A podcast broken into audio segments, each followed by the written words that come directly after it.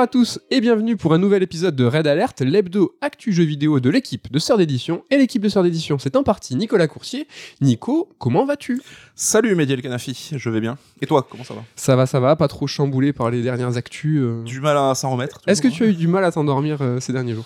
Quand Alors, même. Peut-être pas du mal à m'endormir, mais la journée de mardi, c'était impossible de travailler, je pense. Ça mouline. Euh, J'étais là comme ça, en mode euh, genre, chercher des infos, à lire des trucs, à écouter des trucs. En effet, au sommaire de cette émission, actualité bouillante oblige, hein, on chamboule le, programme prévu, hein, donc euh, on vous donne rendez-vous la semaine prochaine pour parler de Castlevania. Cette semaine, donc, hein, on va parler du rachat historique d'Activision Blizzard King par Microsoft. Dans une seconde partie, on va faire un petit peu plus léger, on va traiter d'un immense coup de cœur, on vous l'a annoncé, c'est le jeu Sable. Vous retrouverez bien évidemment l'interlude top 3, mais avant, c'est la rubrique Retour sur Retour sur deux émissions dans lesquelles nous vous parlions de The Artful Escape et Death Door. Donc le premier The Artful Escape, euh, il arrive sur PlayStation et Switch le 25 janvier, alors qu'à la base euh, il était dispo euh, en Exclu Microsoft. Ouais, et en l'occurrence sur le Game Pass. Là, il arrive sur Switch et PlayStation, je le rappelle. Et le second, c'est Death Door qui débarque sur le Game Pass. Alors lui aussi, il était euh, à la base sur euh, PC et Xbox. Il a après été annoncé sur PlayStation, mais là, en fait, il arrive entre guillemets gratos sur le Game Pass. Donc deux jeux qu'on a appréciés pour différentes raisons. Ouais, Toto Death Door, c'était même un de tes tops de fin d'année. euh. C'est clair. Donc euh, là, des, deux bonnes occasions. ouais, il y a des moyens facilités pour pouvoir y jouer pour tout le monde. Ok, et un petit retour sur aussi, euh, sur retour sur l'émission de la semaine dernière, hein, on faisait le planning des sorties 2022, et on a oublié de parler de Démarre 1994, préquel de Démarre 1998, donc ça fait partie un peu du lore. hein. Ouais, ouais, faut, faut, faut avoir poncé les Star Strike euh, d'il y a quelques années, je pense. En tout cas, n'oubliez pas, enfin nous on va l'avoir dans le, dans le collimateur, hein, on va le surveiller, en tout cas personnellement je pense que je vais m'y essayer. Voilà pour les, les blagounettes et les retours sûrs. On attaque le gros morceau, le gros morceau de cette semaine, le gros morceau de- du monde, du jeu vidéo, Le voire morceau du, de l'année, le gros morceau de la décennie, je Déjà, pense. le gros morceau de l'année Gros morceau ever, même, euh, je pense. Le gros morceau ever, nous parlons bien du rachat historique d'Activision Blizzard King par Microsoft. Nico, dis-nous en plus. Eh bien écoute, je pense que tout le monde en a entendu parler. hein. Donc mardi dernier, Microsoft a annoncé avoir acheté l'éditeur Activision Blizzard King. Alors une annonce vraiment coup de poing sortie de nulle part. Et le constructeur américain se paye donc Activision. Je l'appelle Activision, ça ira plus Oui. vite quand même. hein. Donc euh, l'ogre Acti, hein, qui est quand même le plus gros éditeur occidental de ces 10-15 dernières années. C'était lui le mastodonte hein, depuis quelques temps. Il avait shippé sa place à EA. Grâce à une fusion aussi. Oui, tout à fait. Et Acti, qui était donc bah, derrière des séries aussi cultes que Call of Duty ou World of Warcraft. Donc il s'agit ni plus ni moins de la plus grosse acquisition hein, du média jeu vidéo à ce jour. C'est une, ac- une acquisition. D'une acquisition. C'est chaud. C'est chaud. Et du plus gros deal, euh, donc jamais signé bah, par Microsoft, hein, ce qui n'est pas peu dire aussi, parce que Microsoft, ce n'est pas que du jeu vidéo, Ouais. évidemment. Donc on va revenir rapidement sur la chronologie de ce rachat. Euh, je dis rapidement parce que vous avez tous euh, entendu ce qu'il y avait à dire là-dessus. hein, ça a été reporté abondamment un peu partout. On va juste résumer les faits principaux hein, pour aller un petit peu vite. Donc euh, bah, seulement deux ans après le rachat de Bethesda et seulement une semaine hein, après le rachat de Zynga par Take-Two, qui était alors euh, bah, pour plus de 12 milliards de dollars le plus gros rachat jamais enregistré dans l'industrie du jeu vidéo, Microsoft a annoncé son projet de rachat d'Activision Blizzard King pour 68,7 milliards de dollars. Et en cash, hein, parce qu'on est là pour faire les choses bien, petite mallette et tout. 70 milliards de dollars, est-ce que j'arrondis, Med? Non, il ne faut pas arrondir. Non, mais c'est très Dis intéressant. pourquoi C'est très intéressant parce que on, on- le delta qui est entre euh, la somme réelle et 70, il y a plusieurs fois le rachat euh, de Insomniac par Sony qui était à l'époque de 225 millions. Donc Une paille. voilà, c'est vraiment euh, complètement ouf. Donc il faut pas trop arrondir parce que là on est sur des sommes qui sont mirobolantes.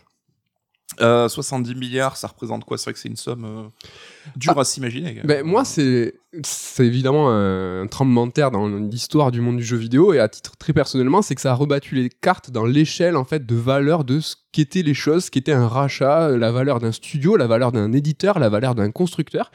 Je suis complètement paumé. Là, c'est que on, on parlait, tu vois, à l'époque de Mojang, le rachat de Minecraft, Ouais. euh, c'était 2 milliards. On était là, 2 Les milliards. gens trouvaient ça gigantesque. Et c'est dur à se situer, tu vois. euh, Larmina, est-ce que tu sais ce que c'est un million?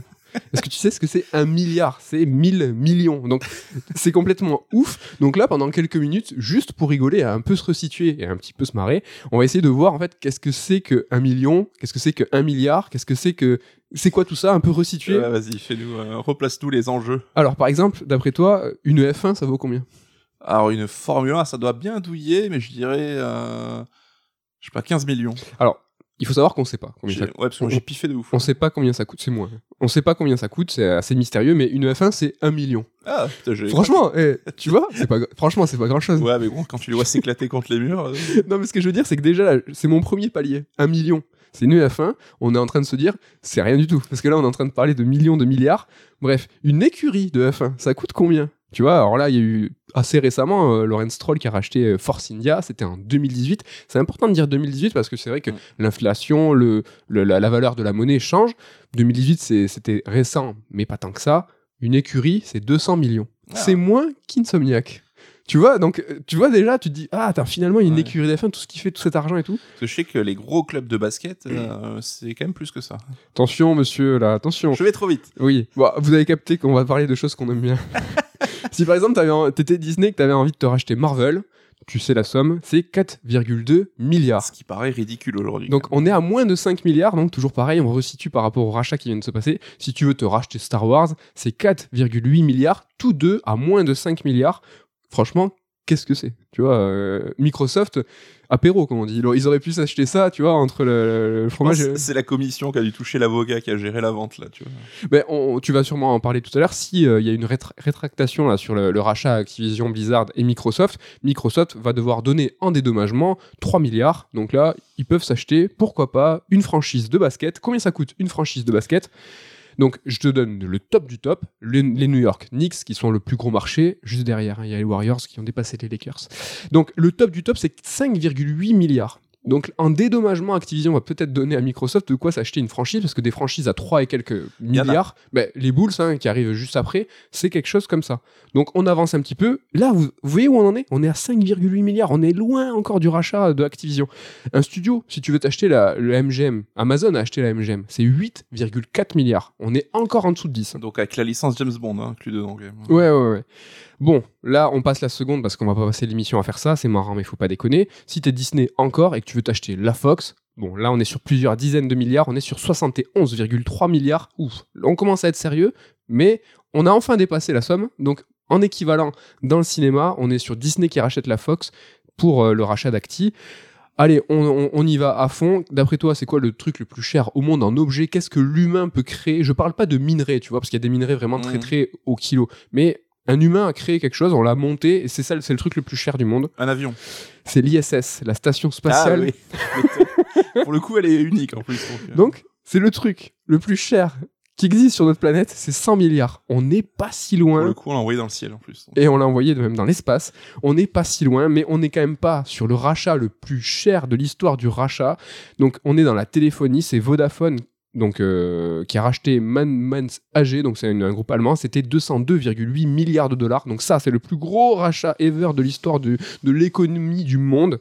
Et on dépasse maintenant, on est dans le- l'extrêmement grand. Le truc le plus cher, la capitalisation de, de l'entreprise la plus chère de, de notre planète Terre, c'est Apple, qui pendant quelques secondes en bourse a atteint la capitalisation de 3000 milliards. Donc ça y est, moi je suis perdu, je sais même pas ce que je raconte. 3000 milliards, c'est quoi? Qu'est-ce qui, qu'est-ce qui, ben, c'est le PIB du Royaume-Uni.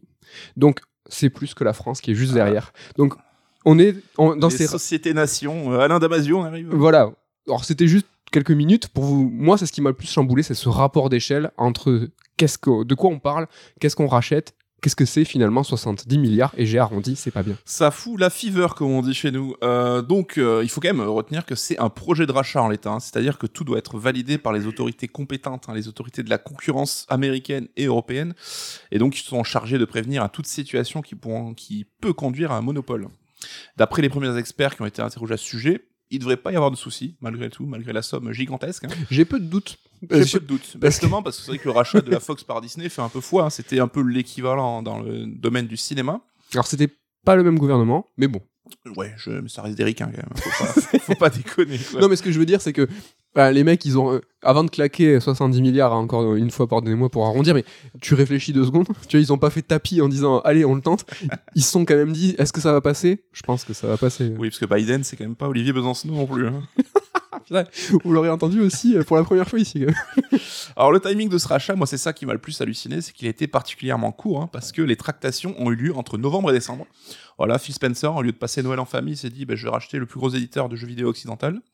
Et ça m'hallucine perso parce que qu'une telle décision soit prise aussi vite ou qu'une telle, telle somme d'argent ait pu être mobilisée en si peu de temps, ben, je trouve ça dingue. hein. Parce qu'à titre perso, je pense que je mets plus de temps à choisir un canapé. hein, euh, C'est vrai. c'est un peu. un Oui, peu- mais à ton niveau, euh, c'est pareil. C'est-à-dire que toi, le, le- ton budget canapé équivaut plus ou moins au budget Microsoft, ce qui est faux en plus. Là, Oui. C'est pas vrai. c'est pas vrai. J'ai des goûts très simples en matière de canapé. Non, mais c'est que là, c'est un vrai, c'est un vrai investissement pour Microsoft. hein, Microsoft, on, a- on peut quand même dire qu'ils ont été malins et ils ont profité, alors je mets des guillemets, j'expliquerai pourquoi tout à l'heure, ils ont profité des soucis internes chez Activision et des enquêtes euh, qui couvraient euh, les scandales euh, ayant cours là-bas, bah, pour profiter d'un cours de bourse qui était quand même plus favorable. Donc euh, là-dessus, c'est qu'ils ont pu racheter quelque chose à une valeur moindre de ce qui était, ce qu'elle était il y a encore quelques mois en arrière. Ils ont chassé un animal blessé, quoi. Exactement, et c'est un peu cynique, hein, c'est pour ça que je m'étais profité avec des guillemets, mais c'est les lois du marché en fait, hein, tu bouffes celui qui est affaibli, tu l'as dit, la métaphore de la nature, ça marche toujours. Euh, alors, à l'heure où on parle, hein, c'est pas encore clair de savoir si c'est Microsoft qui est venu voir Activision ou si c'est Activision qui est venu démarcher Microsoft. Ça se contredit un petit peu. Bah, là, à la minute où on est en train d'enregistrer, c'est vrai qu'il y a des euh, différents avis qui divergent et euh, qui se confrontent en tout cas. Ouais, Je crois que c'est Jeff Grubb, tard hier soir, qui a sorti un papier pour dire que ça serait Activision qui serait venu démarcher Microsoft. Microsoft, dans son communiqué, a dit qu'ils avaient accepté d'acheter Activision, donc ça irait dans ce sens-là. Mais t'as d'autres sources qui parlent de, ben voilà, au début, ça discutait juste si Activision vendait, Microsoft se montrait intéressé, mais au final, c'est parti dans un projet de rachat. Donc je pense qu'on en saura plus avec le temps. De toute façon, les, les langues vont se délier au fur et à mesure. On sait juste, en tout cas, ce qui est rapporté par Bloomberg, c'est qu'Activision a aussi sondé d'autres acteurs du marché, notamment Facebook, pour essayer de trouver un meilleur deal mhm. à voir ce que ça aurait pu donner. Là, on rentre dans le what if aussi. Si Facebook avait racheté Activision, je pense qu'on aurait été encore plus choqué. Clairement. Donc, ce process de validation, bah, quoi qu'il en soit, ça va être assez long. hein. Donc, euh, on parle de l'été 2023 au plus tard. Donc, c'est comme Bethesda, ça va prendre euh, un an, un an et demi. Mhm. Je crois même Bethesda, ça a été validé il y a pas si longtemps, si je dis pas de bêtises. Donc, euh, c'est quand même quelque chose. C'est pas demain la veille que ça sera effectif. Et pendant ce temps-là, bah, Kotick, Bobby Kotick, donc le président d'Activision, et Activision restent autonomes jusqu'à ce rachat. Ce qui est logique. Ce qui est logique, mais c'est vrai qu'on se posait tous la question, hein, parce que Kotick, euh, c'est quand même connu comme un, je me permets l'expression, mais un enfoiros hein, Mhm. notoire dans le domaine du jeu vidéo. Et on se disait tous que Microsoft allait profiter de l'occasion pour le dégager. Ce qui, à mon sens, ne peut pas être autrement. hein. Je pense que Il dès faudra- que ça sera signé, Voilà. l'encre sera même pas sèche, qu'ils vont lui dire bon merci Bobby. Il faudra voir quand le deal sera entériné. Sauf que Bobby, bah, il va dégager euh, les poches pleines, hein, parce que euh, c'est comme ça que ça marche. Euh, en général, ces gens-là, bah, ils perdent rarement au final. Mais il s'en tire bien parce que voilà, c'est pas la pression de ses employés qui aura conduit à la démission, c'est le mec qui aura vendu sa boîte à un prix faramineux et qui partira bah, avec un parachute euh, le plus doré possible. Oui, parce qu'au-delà euh, des différents deals qui nous sont inconnus dans son contrat, s'il vend la boîte, il a, comme tu dis, un parachute doré, mais c'est surtout qu'il a un portefeuille d'actions euh, qu'il va vendre hein, euh, et Exactement. qui va se faire un maximum. Donc on s'inquiète pas pour lui et c'est pas impossible qu'on le voit ressurgir dans un an euh, chez Facebook, chez. euh, Ah, moi, je pense qu'il va se lancer dans la politique. Je sais pas, il a une tête de politicien. Ouais, euh, ouais, ouais, le mec véreux, le mec pas sympathique. Ouais, il a euh, une tête ça- de- ça l'irait bien. moi, je trouve ça lui irait bien. Donc bon, Microsoft lui accorde quand même une sortie honorable, hein, mais on peut espérer que sous la direction, la nouvelle direction de Phil Spencer dans quelques années, bah, le sort des salariés de- d'Activision s'améliore un petit peu.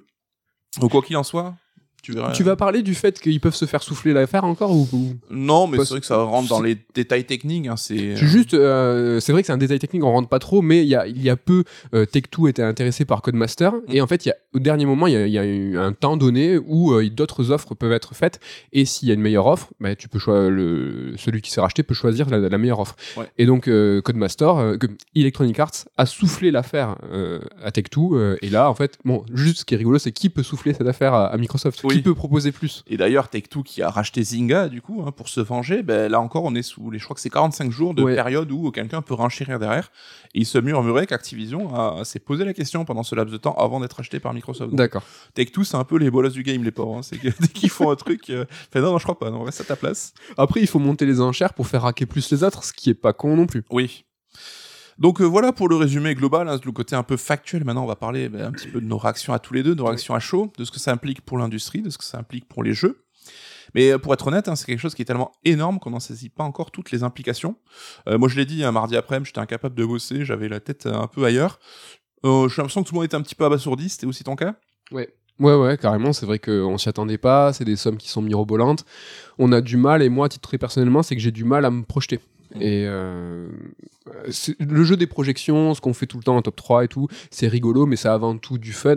On voit que euh, c'est dur d'avoir une analyse concrète quand on n'a pas euh, tous les éléments euh, et on n'a pas le, le nez dans les dossiers. Donc en fait, on a une, une image du marché qui est Mm. quelque part un peu partielle. Ouais, mais c'est ça, on va parler des conséquences les plus directes, hein, les plus évidentes, mais il y aura des conséquences qui sont ressenties sur des années. Là, je pense qu'on a vraiment, il y a eu un chamboulement du marché, on y viendra en fin d'émission. Mais on va partir du plus simple, hein, les jeux, voilà, soyons euh, pragmatiques, soyons terre à terre. Mais en tant que joueur, c'est ce qui nous intéresse aussi. Exactement. Donc, mais Microsoft possède aujourd'hui désormais plus d'une trentaine de studios. hein. Le décompte, on l'a un peu tous perdu parce que euh, en interne, on sait que chez Blizzard, il y a plusieurs studios, etc. Donc euh, Il se dit 32 là. voilà. Donc on est autour de la trentaine de studios, ce qui est quand même assez colossal. Comme on dit, c'est pas pire. Et euh, c'est pas mal. C'est pas mal. Euh, niveau portfolio, bah, ils ont rajouté des dizaines de licences dans leur, dans leur besace, hein, notamment bah, Warcraft, Starcraft, Overwatch, Diablo, tout ça chez Blizzard. Fais gaffe si t'en oublies. Je, je vais pas tout citer, pourquoi tu... Je sais pas, Crash, Spyro. pas Ah si, c'était prévu, c'était prévu. Donc Tony Hawk, hein, tu dis Crash et Spyro, Voilà. évidemment. Guitar Hero aussi, rappelez-vous, Oui, oui. Guitar Hero. Candy Crush aussi, parce que c'est vrai qu'on parle beaucoup moins de King, hein, parce que nous, le côté mobile, c'est pas forcément là où on s'y connaît le plus. Mais il y a aussi Candy Crush et toute la pelletée de free-to-play de, de chez King. C'est vrai que Guitar Hero, moi, je l'avais oublié. euh, C'est vrai que. Et évidemment, au centre de ces licences, hein, le joyau de la couronne, Call of Duty, évidemment, le monstre colossal. Juste pour donner une idée, hein, euh, au niveau du classement des meilleures ventes de jeux vidéo aux États-Unis en 2021, donc l'année qui vient de s'écouler, ben, les deux premières places sont occupées par deux épisodes de Call of Duty. Donc euh, l'épisode Vanguard, euh, la nouveauté de l'année, et le second, ben, c'était Black Ops Cold War qui était sorti l'année d'avant. Donc on se rend compte, voilà, que ben, le rachat, il a rien pour Call of Duty, il prend tout son sens parce que c'est un générateur de cash monstrueux.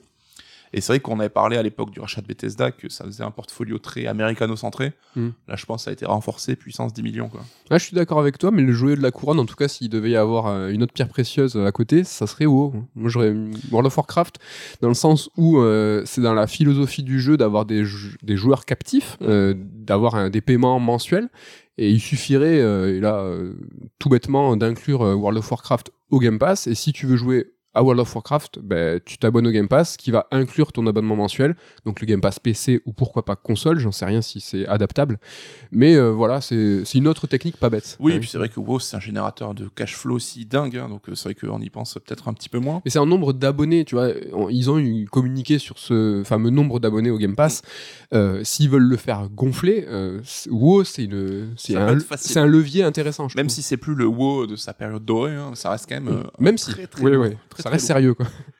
Euh, juste pour la vanne, hein, ni- niveau de 1 à 10, euh, sur l'échelle de 1 à 10, euh, Crash Bandicoot, la mascotte de Xbox maintenant, t'es deg à quel point? Ah, je suis deg hein, autour de 8-9. Mais Spyro aussi, hein, c'était une exclue Sony, et développée par Insomniac, on, en Oui, par- oui. on en parlait tout à l'heure. Et plus, toi, t'es un gros fan de Crash. oui, oui, oui, c'est quand même incongru ce qui se passe. C'est un truc de ouf. Après, ça a toujours été un peu compliqué parce que c'était une, une mascotte qui était développée par Naughty Dog pour Sony, dont les droits étaient déjà à Universal. Ouais. Et ça a été un peu le bordel quand ils sont passés chez, Ac- chez Activision. Mais tu Oui. l'as dit, hein, c'était une mascotte. C'est-à-dire que Sony, quand ils n'avaient pas de d'effigie, en fait, qu'ils n'avaient pas de couleur à, à mettre sur leur drapeau, bah, c'est Crash un peu qui s'est imposé. hein. Et en tant que jeu de plateforme classique, une mascotte est toujours, ou souvent, un jeu de plateforme. Salut Master Chief, hein, qui était vert et euh, FPS. Mais tu vois, il y a toujours un petit peu ce délire-là.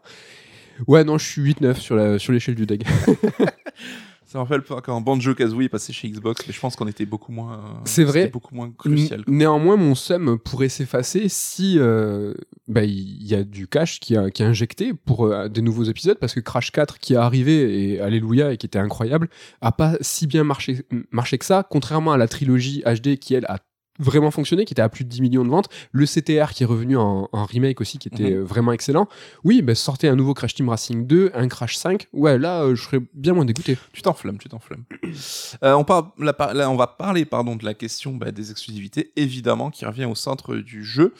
Tu vas me dire si tu es d'accord avec moi, mais j'ai l'impression que certains jeux qui ont une communauté en ligne déjà active et déjà dispersée, un petit peu bah, comme euh, Call of Duty Warzone, donc le free-to-play euh, lié à la licence, Overwatch, Candy Crush, tout ça, bah, à mon avis, resteront multiplateformes.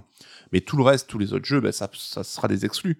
Au moment du rachat de Bethesda, Spencer, il avait d'abord un peu ménagé les gens en disant euh, oui, on va pas briser les communautés et tout. Puis, quelques temps après, il a quand même avoué que non, tu lâches pas euh, 7 euh, milliards pour euh, filer des exclus euh, à tes concurrents. Là, on parle d'une somme euh, dix fois plus importante. Oui. Clairement, on va pas, ça sera, restera des exclus Xbox. Ouais, je suis Clairement. 100% d'accord avec toi, comme l'a été Minecraft, une, une licence qui, est- qui est restée multiplateforme. euh, là, Elder Scrolls 6 euh, va être exclu, euh, Starfield va être exclu. Le prochain Call of, exclu. Franchement, Solo, là, là, c'est, je suis entièrement d'accord avec toi. On va parler Game Pass et stratégie ben, un peu plus globale pour Microsoft parce qu'on sait que c'est le cœur évidemment de leur, de leur business aujourd'hui. Il y a un nouveau chiffre qui a été annoncé quand même, hein, 25 millions d'abonnés Game Pass. Je crois qu'on est à 18 janvier dernier. Ouais. Donc ça continue à monter. Euh, je trouve que c'est compliqué de dire ça monte doucement ou vite parce qu'on n'a pas trop d'échelle de valeur. hein. Je pense que le streaming vidéo, c'est quelque chose qui était démocratisé, qui a déjà plus de 10 ans. Alors Disney Plus, c'est vrai qu'a beaucoup euh, progressé et sans dire qu'il a quasiment rattrapé Netflix, je pense qu'ils ont profité aussi de l'évangélisation de Netflix Oui, c'est ça. du marché.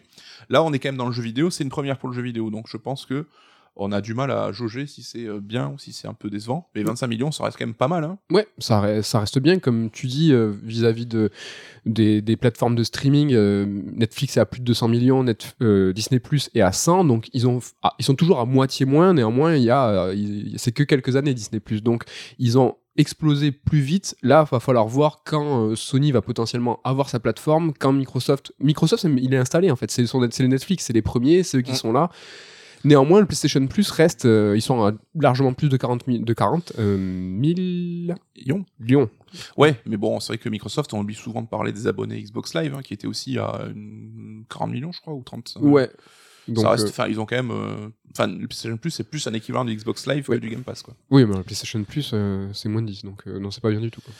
En tout cas, avec ce rachat, bah, Microsoft consolide énormément son catalogue PC avec évidemment Blizzard, hein, qui était un des éditeurs majeurs sur le secteur, mais aussi son catalogue mobile avec King. C'est vrai que là-dessus, le mobile, ils n'étaient pas tellement présents, Microsoft. Et à mon sens, j'ai l'impression qu'ils sont en train de construire un Game Pass un petit peu universel, qui serait capable de plaire à tout le monde, couvrant, couvrant toutes les manières de jouer, hein, donc euh, les free-to-play sur mobile, les jeux hardcore console et PC, mais aussi les jeux plus familiaux. C'est vrai qu'on avait dit que Spencer, il disait que c'était un petit peu un manque du catalogue. Là, on a parlé de Crash, on a parlé de Spyro, des jeux plus pour oui. la famille.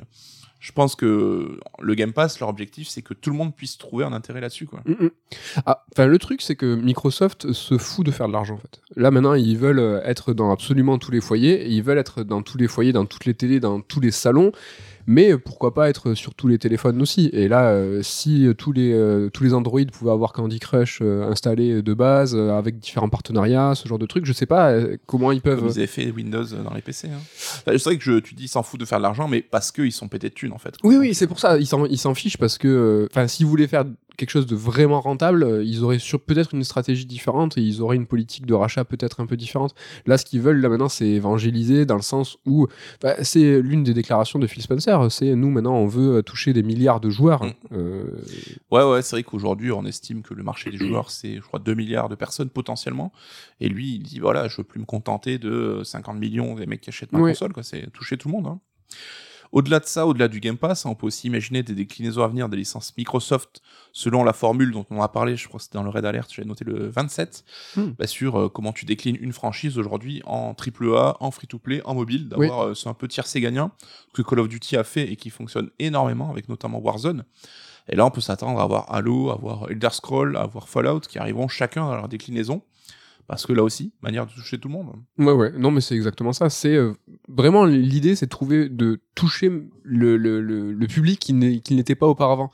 Et c'est nul, hein, mais tu vois, quand on parlait de NFT, euh, là, personne ne comprend rien et surtout, c'est que le public en général n'est pas concerné. Ben, eux, là, Microsoft, ils sont à l'opposé de cette politique de NFT. C'est qu'ils s'en foutent plus ou moins de faire parler d'eux. Eux, ils Mm. veulent toucher euh, les foyers et en fait intégrer les foyers et l'entertainment en général. Enfin, on peut se rappeler euh, de, de la politique de la Xbox One TV, TV, TV. C'est un petit peu la même politique, un parallèle différé différemment en fait. C'est la communication qui change en fait. Voilà, c'est la mais c'était c'est la même ambition, c'est que ah mais tu vas allumer ta télé, bah, tu vas l'allumer à travers la Xbox One et quelle que soit en fait la forme de divertissement que tu vas consommer, ça sera à travers la marque Microsoft. Bah, là en fait cette politique ils l'ont abandonnée, Euh, le tout des maths et tout, ils reviennent ils reviennent doucement, mais euh, c'est par un biais différent, mais euh, la conclusion c'est la même. C'est vrai que le jour, je pense, où on aura l'appli Xbox sur nos télés, ça va nous faire un peu bizarre, quoi. Mais c'est le, le endgame, quoi. Oui, oui, c'est ça. hein. Enfin, les boîtes, euh, la, la boîte, quand je parle de la box, de vraiment la console, s'ils peuvent s'en soustraire euh, rapidement, euh, ils le feront. hein. Parlons un peu d'Activision, à des conséquences que ça va avoir. Euh, on sait que là-bas, c'était pas forcément la franche rigolade, hein, et notamment bah, sur le développement de jeux, il y avait un espèce de tout pour Call of Duty hein, qui arrivait année après année où toutes les, tous les studios Ouais. bah, étaient assujettis à cette licence. Est-ce que tu penses à être un moyen de revigorer un petit peu le portfolio? Tu parlais de Crash, tu parlais de Spyro. Est-ce qu'on peut espérer justement voir une, revenir à une variété, une diversité au sein d'Activision Je sais pas. Parce que euh, là maintenant, c'est sous le patronage de Microsoft. Si on réfléchit historiquement, quand Microsoft a racheté des gros studios, ça s'est pas toujours bien passé. Ils les ont mandatés pour des jeux dont ils étaient pas spécialistes. Là, Activision, euh, par exemple, on parlait de Toys for Bob ou d'autres euh, studios qui étaient sur Crash ou sur les remakes, quand on a envoyé en backup sur du Call of Duty, et justement pour, la- pour les faire faire autre chose de ce pourquoi ils sont bons. Oui, c'est pas le Père Noël non plus, Microsoft. Non. Microsoft. Mais après, est-ce qu'ils ont justement appris Est-ce que après avoir fait des erreurs avec Rare, euh, et euh, on leur a beaucoup. euh, Ça, c'est un petit euh, son sympa. Voilà, on fait un petit mix Daft Punk avec ce son de, de ressort, désolé. Non, voilà, tu vois, on, on leur a reproché d'avoir un peu tué euh, Rare dans l'œuf. Euh, et Est-ce que là, ils ont appris Est-ce que ça va être différent? Je sais Spencer l'a dit, hein, que, enfin, il avait avoué qu'avec Rare, ils avaient fait euh, de la merde et qu'ils avaient compris que si tu rachetais des studios, c'était pour les laisser faire aussi un petit peu ce qu'ils savaient faire. Ouais, mais avant, avant le rachat euh, d'Activision Blizzard King, ils étaient à vraiment une vingtaine de studios, 23 je crois, enfin je sais plus, enfin c'était vraiment eh, assez, assez conséquent. C'est trop récent pour en voir les conséquences, mais on a envie de voir maintenant Bethes- Bethesda qui sort des jeux sous Microsoft. Euh, Est-ce que ça va, enfin comme on dit, tu vois, il faut provide maintenant, tu vois, euh, montre, montre-nous que ça arrive. Et Ouais. C'est pas encore le cas, le temps est encore euh, trop resserré. Néanmoins, on a pu voir des bribes de choses assez positives euh, sur Double Fine et Psychonauts 2. euh, ça a permis d'avoir un temps de développement rallongé, une injection de- d'argent, de polish le jeu, et ça Mm. a été super ça pour euh, Psychonauts 2 qui était vraiment propre, quoi, alors qu'on aurait pu euh, flipper. Est-ce que ce rachat aussi sera pas une nouvelle chance pour Blizzard? C'est vrai qu'il y a 5 ans, c'était le Golden Boy du jeu vidéo, hein, que des grosses licences, tout ce qui touchait se transformait en or. Et on a vu que, ben, bon gré mal gré, euh, un moment après l'autre, ben, Activision a réussi un petit peu à rentrer dans la tête de, de Blizzard et est venu un peu interférer avec les développements. On savait qu'Overwatch 2, Diablo 4, ben, ça a été retardé, que c'était compliqué en interne. Est-ce que c'est peut-être aussi un moyen de racheter son, lut- racheter son, son lustre d'antan? Enfin, tu rachètes pas Blizzard pour les brider, quoi. Ça serait un Mhm. peu dommage. quoi. Ouais. Franchement, alors là, euh, je sais pas du tout, et de façon extrêmement candide, euh, je te dirais que sur Blizzard, euh, ils étaient à chaque fois sur euh, chaque créneau. euh, ils avaient, ils ont balancé du, Starcraft, ils ont balancé du Diablo. Nous, on attendait tout ce temps, tu vois, des suites, des choses assez solides. Et là, est-ce que avec le rachat, comme tu dis, ils vont pouvoir, tu vois, se développer pleinement? Je, je sais pas, tu vois, quand tu prends Valve, qui ont aussi des grandes licences, Half-Life, et ils ont, euh, euh, ils ont quoi euh, Portal, Ils ont Portal. Et tu vois, en tant que joueur, t'attends toujours que des suites de ces grandes licences, des jeux de qualité, et tu te dis, avec tout le- le- l'argent que vous avez, ce portefeuille plein, ben, donnez-nous les meilleurs jeux Mm. euh, de ces grandes licences. Néanmoins, Valve, ils sont aussi, tu vois, Gabe Newell, il est pas bête non plus. Il a, ben moi, j'ai une plateforme de distribution de jeux, je fais un maximum d'argent sur ces plateformes. J'ai quel intérêt Oui. de potentiellement salir mon image avec un Half-Life 3 moins euh, mémorable que Half-Life 2 Donc, je continue à garder de l'argent, à gagner de l'argent avec ma plateforme et je sors pas des titres. Plus ils ont gagné de thunes, moins ils ont fait de jeux. En fait. Voilà. Et ce que je veux dire, c'est que Blizzard, on peut imputer leur politique à euh, Activision. Mais c'est pas dit. Peut-être que Blizzard en interne, eux, ils avaient peur de sortir un nouveau Diablo, ils avaient peur de sortir un nouveau StarCraft parce que ils continuent à faire de l'argent avec euh, World of Warcraft. Mais euh, leur licence d'antan mémorable, euh, ben, finalement, est-ce que c'est ça qui allait faire gagner de l'argent? Est-ce que c'est ça qui allait ternir leur, euh, leur image? Je sais pas. Quand ils ont sorti Diablo euh, mobile, Mm. c'était pas pour faire plaisir. Ils, ont, ils étaient pleinement conscients que le mobile euh, dans les marchés asiatiques, c'est ça qui allait fonctionner. Oui, oui, oui. Et la seconde vitalité de la licence Diablo allait trouver, tu vois, un salut à travers Diablo mobile. Oui, comme on disait, Microsoft, c'est pas le Père Noël. Activision, c'était pas non plus le diable qui leur faisait Voilà. tous les, la cause de tous les C'est mots. ça que je veux hein. dire, c'est que Blizzard, finalement, est-ce que c'était vraiment la faute d'Acti? Je sais pas. Valve, c'est la faute de personne. Ils sortent pas de nouveaux jeux parce qu'ils décident. Il y a pas, un- il y a pas quelqu'un qui est méchant derrière Game Newell en disant mais non, vas-y, fais de l'argent. Non, lui, il a décidé, tu vois, de, de- de faire ça. Un exemple tout bête, et on en reparlera sûrement tout à l'heure, c'est c'est Sekiro, tu vois. Mm. Et Sekiro. euh, Miyazaki était euh, évidemment impliqué, euh, mais Activision était aussi impliqué. Euh, Sekiro, c'est euh, le seul jeu euh, de la FromSo euh, compagnie, tu vois, les Souls-like, qui n'a pas de DLC. C'est un truc de ma boule. Tu te dis, s'il y a bien un jeu chaperonné par Acti, c'est Kiro qui aura des DLC. Ben non. Hum, Et alors, tu vois, on sous-entend quoi? Ah non, que finalement, Acti, c'est des enfoirés, qu'ils pensent qu'à la thune et tout. Oui, sûrement. Mais je sais pas, Miyazaki, il a peut-être super bien euh, peaufiné son contrat, où il devait être euh, 100% libre. Ils ont pour autant participé au développement. C'est de la vraie édition. Néanmoins, Sekiro, c'est un jeu standalone propre à 100 DLC. Tu vois, des fois, on, on a du mal à faire une Oui, il faut un petit peu nuancer euh, les choses. quoi. Donc, euh, pour répondre à ta question, j'en sais rien. je, sais, sais pas du tout si Blizzard va retrouver un nouveau souffle. Je sais pas. Euh, de manière plus pragmatique, et là ça parlera aux PCistes, hein, mais ça sera certainement la fin de Battle.net, hein, donc euh, le sort de Steam-like hein, de, de Blizzard et donc d'Activision, où c'était le launcher en fait des jeux acti sur PC. Donc on peut imaginer pourquoi pas l'arrivée de WoW ou de Diablo sur Steam, ce qui à mon avis pourrait relancer quand même pas mal les ventes. Euh, à voir aussi, est-ce qu'on aura le retour bah, de ces licences euh, mises sous le tapis Tu parlais de Crash, tu parlais de Spyro, Guitar Hero. Bon, Tony Hawk, on a vu qu'il y avait un petit euh, retour ces derniers temps. Très bien le, le remaster du 1 et du 2, moi j'adorais. Oui, donc toi, en tant qu'on faisait tes remasters, Ouais. bon, t'attends plus rien, quoi, en fait. euh, Mais un nouveau Tony Hawk, pourquoi pas euh, Je sais, je sais pas si, je sais pas. Il y a eu des différentes tentatives avec, euh, tu sais, le skate où tu jouais tout dans ton salon, tout éclaté. Il était vraiment pas bon lui. Euh, mais un nouveau, est-ce que, en fait, c'était la mode des. alors c'était pas les jeux joués, c'était les jeux accessoires. Mm. Tu vois, t'avais le Guitar Hero, le Rock Band, ce Tony Hawk avec le skate par terre. C'est mort. Enfin, je veux dire, ça s'est écroulé après un succès abusif où ils ont vraiment abusé. Quoi, ils ont Ouais. charrié, ils en ont trop fait. Peut-être que ça fonctionnerait aujourd'hui. Si- comme les jeux joués, hein, tu parlais Skylanders aussi, c'était un gros succès. C'est devenu un marché avec euh, Disney euh, Infinity, je sais plus comment il s'appelait. Ouais, Infinity. Ouais. Et là aussi, le marché bah, s'est replié sur lui-même et euh, Ubisoft est arrivé deux ans après tout le monde, mais ça ne marchait plus. Quoi. Ouais, même enfin Nintendo, genre je sais j'ai pas suivi de ouf les amiibo mais ils ont l'air de lever le pied un peu, je sais pas. J'ai l'impression aussi. J'ai l'impression. C'est pas, ouais, ouais, c'est pas le sujet que mais je donc suis le plus assidûment. Skylanders était quand même débuté avec la licence Spyro, c'était un, un fer de lance quoi. Tout à fait. Parlons maintenant un peu industrie. hein. Donc, euh, ce rachat, on l'a dit, c'est un véritable séisme à l'échelle de l'industrie du JV. On passe quand même à une autre échelle. hein. C'était que j'ai l'impression, tu vois, euh, avant la NES, c'était un peu le prologue, la préquelle, tu vois, l'épisode 0.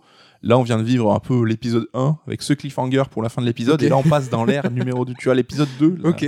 le jeu vidéo 2.0. Je pense que euh, on retiendra cette date hein, du 18 janvier comme une date euh, où ça aura changé un petit peu Ouais. euh, le monde du jeu vidéo. C'est un crash boursier mais à l'envers quoi. Et j'ai presque l'impression, fait, on se dit, mais en fait, Microsoft, depuis 20 ans, vous vous amusiez juste. Vous étiez juste là en mode, vas-y, on va tenter un peu le jeu vidéo vite fait et tout. Et là, t'as l'impression juste qu'ils ont dit, bah vas-y, on passe la seconde, c'est bon, il y en a marre, quoi. Ben, c'est exactement ça. C'est juste que euh, avant Microsoft, le marché du jeu vidéo entre guillemets ne les intéressait pas. Et c'est que là, euh, Satya Nadella, euh, il a dit, euh, ça y est. Il dit, ok, let's go. Non, mais il a dit vraiment, ok, le marché du jeu vidéo, on veut s'y intégrer. Alors, c'est plus que s'y intégrer, c'est le, le manger, en fait. Et on veut être dominant, on veut être le leader, et pour ça, on va investir à, à notre capacité maximum. c'est devenu que- un axe majeur de croissance qui s'identifie pour le futur, parce qu'on l'a dit, le jeu vidéo, bah, c'est le truc où il y a de la maille en ce moment. Mais tu vois, ces grandes entreprises, que ce soit les GAFAM et tout, euh, Google en l'occurrence, ils essayent tous les ans, euh, bah, tu vois, d'investir des différents marchés à des mesures raisonnables. Ils ont des portefeuilles de ouf, mais ils arrêtent. Tu vois, quand Google tente de faire euh, Stadia, c'est un truc, c'est un essai sérieux où il y avait de l'argent, mais très rapidement, ils ont dit ah le truc ne prend pas, on débranche, on arrête, on va aller voir ailleurs. Ouais. Microsoft quelque part, c'est ce qu'ils ont ils ont fait, euh, tu vois, dans une mesure 20 ans. Ils, ont, pris été persévérants. quoi. ils ont pris 20 ans où ils ont dit est-ce que ce marché euh, on veut l'investir pleinement? Néanmoins Microsoft en tant que tu vois euh, software middleware ils étaient jamais jamais très loin tu vois du marché du jeu vidéo ce qui n'est pas le cas tu vois quand même de Google qui a un moteur de recherche donc euh, ça reste de la technologie mais c'est quand même un petit peu différent tu Oui. vois.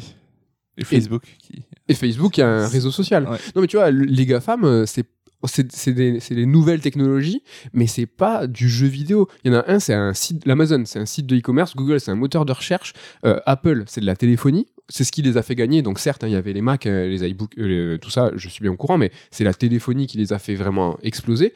Microsoft, d'accord, hein, qui faisait des systèmes d'exploit, euh, mais euh, qui était un petit peu dans le jeu vidéo. Mais finalement, ces GAFAM, il y en a que un qui est entre guillemets un pied dans le jeu vidéo et un peu légitime pour arriver. Mm. C'est Microsoft. Oui.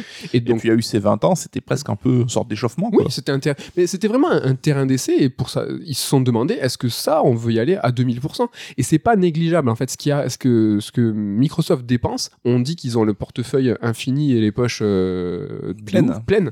Mais c'est vrai sans être vrai. Là, l'investissement qu'ils ont fait, c'est l'équivalent de un an de bénéfices chez Microsoft. Non, non, il est colossal. hein. C'est enfin C'est un le an de plus gros achat Microsoft ever, hein, pas juste truc. Xbox. hein. Mais tu vois, un an, enfin, un- un- une année d'exploitation euh, sur un bilan financier d'une entreprise, 100% des bénéfices sont, sont réinjectés dans un seul projet. C'est un truc de malade. Enfin, comme on dit, on met pas tous ses œufs dans le même panier. Donc, ces grandes sociétés, ils savent très bien que il faut euh, un peu euh, ménager. Putain, je vais te faire une petite expression là, ménager la chèvre et le chou. hein, comment mais tu vois, ils, ils sont vraiment mesurés. Et là, c'est que 100% d'une année est injecté dans ce projet-là. Ça y est, là, ils, sont, ils ont changé de, de braquet en mode ça y est, on Voilà. est peut-être sérieux maintenant. Ouais, c'est ça. C'est que là, vraiment, euh, ils sont, euh, ils vont, ils veulent, ils veulent ce marché.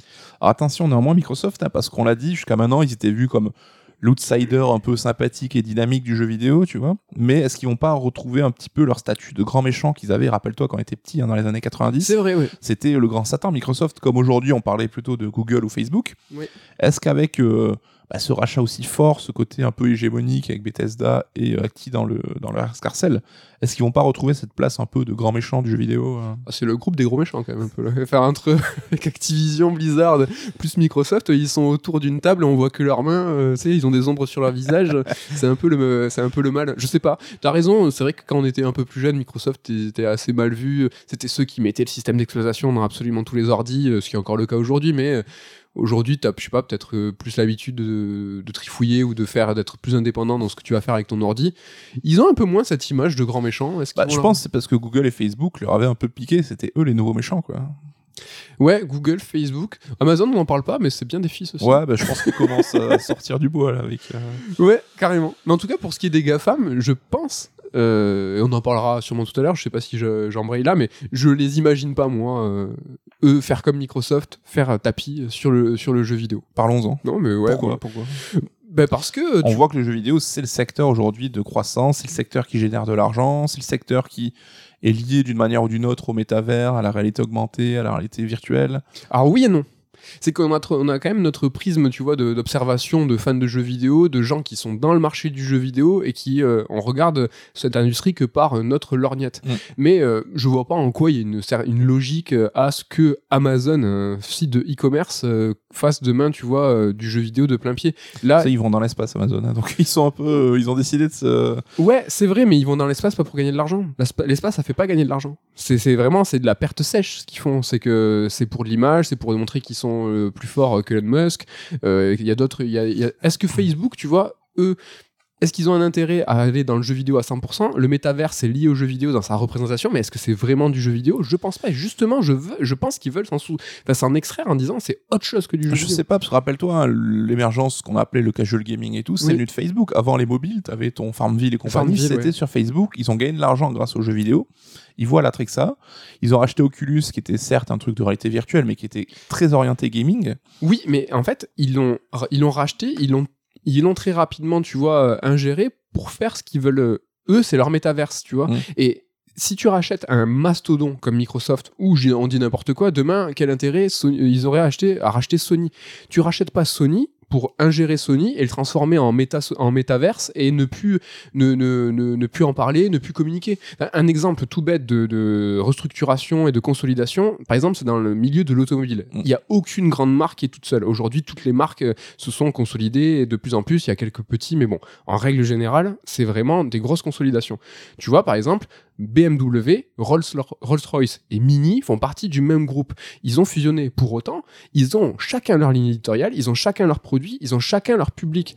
Et euh, c'est pas parce que Rolls-Royce et Mini sont dans, la même, dans, la- dans le même groupe et dans la même boîte qu'ils vont, tu vois. Alors, il peut y avoir des, des facilités pour la construction des moteurs ou tout ça, mais ils ont leur, leur, leur ligne édite. Ce que je veux dire, c'est que Facebook, s'ils rachètent Sony, ben, c'est pour faire du Sony.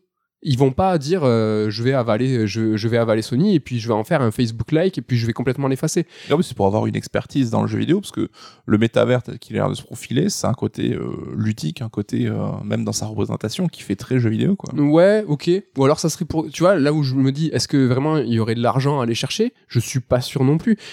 Euh, Apple en une année fait plus euh, de chiffre d'affaires que l'industrie entière du jeu vidéo. Apple tout seul. Mhm. Donc à quoi bon, tu vois, euh, investir ce marché-là si c'est pas pour, enfin, ça sera pas pour gagner de l'argent. Il faut qu'ils y trouvent un intérêt ailleurs. Ouais, mais c'est là aussi où tu as la pression des actionnaires qui disent bah, attendez, il y a un secteur de croissance là qui est dingue et pourquoi vous y allez pas quoi en fait? Euh, Ouais. ça peut aussi les énerver. Enfin, on sait qu'ils se diversifient de ouf. Enfin, Amazon, tu dis c'est du e-commerce, les mecs vont dans l'espace, ils ont un service de streaming de vidéos. Enfin, c'est quoi le c'est quoi le lien vrai, entre tout c'est ça vrai. quoi? Ouais, ouais, c'est vrai. C'est du. Après, euh, c'est du temps.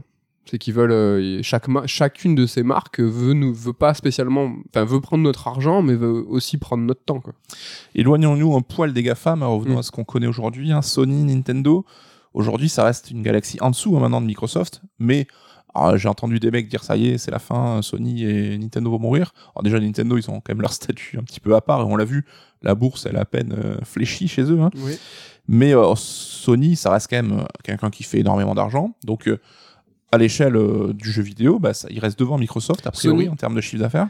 Alors c'est vrai parce que ils vendent des PS5 à 500 boules et donc en chiffre d'affaires ça monte, euh, ça monte assez vite et comme tu dis, ils restent devant Microsoft après fusion. Donc, ouais, euh, et donc Tencent étant euh, l'acteur du jeu vidéo qui gagne le plus d'argent aujourd'hui. ouais, c'est vrai.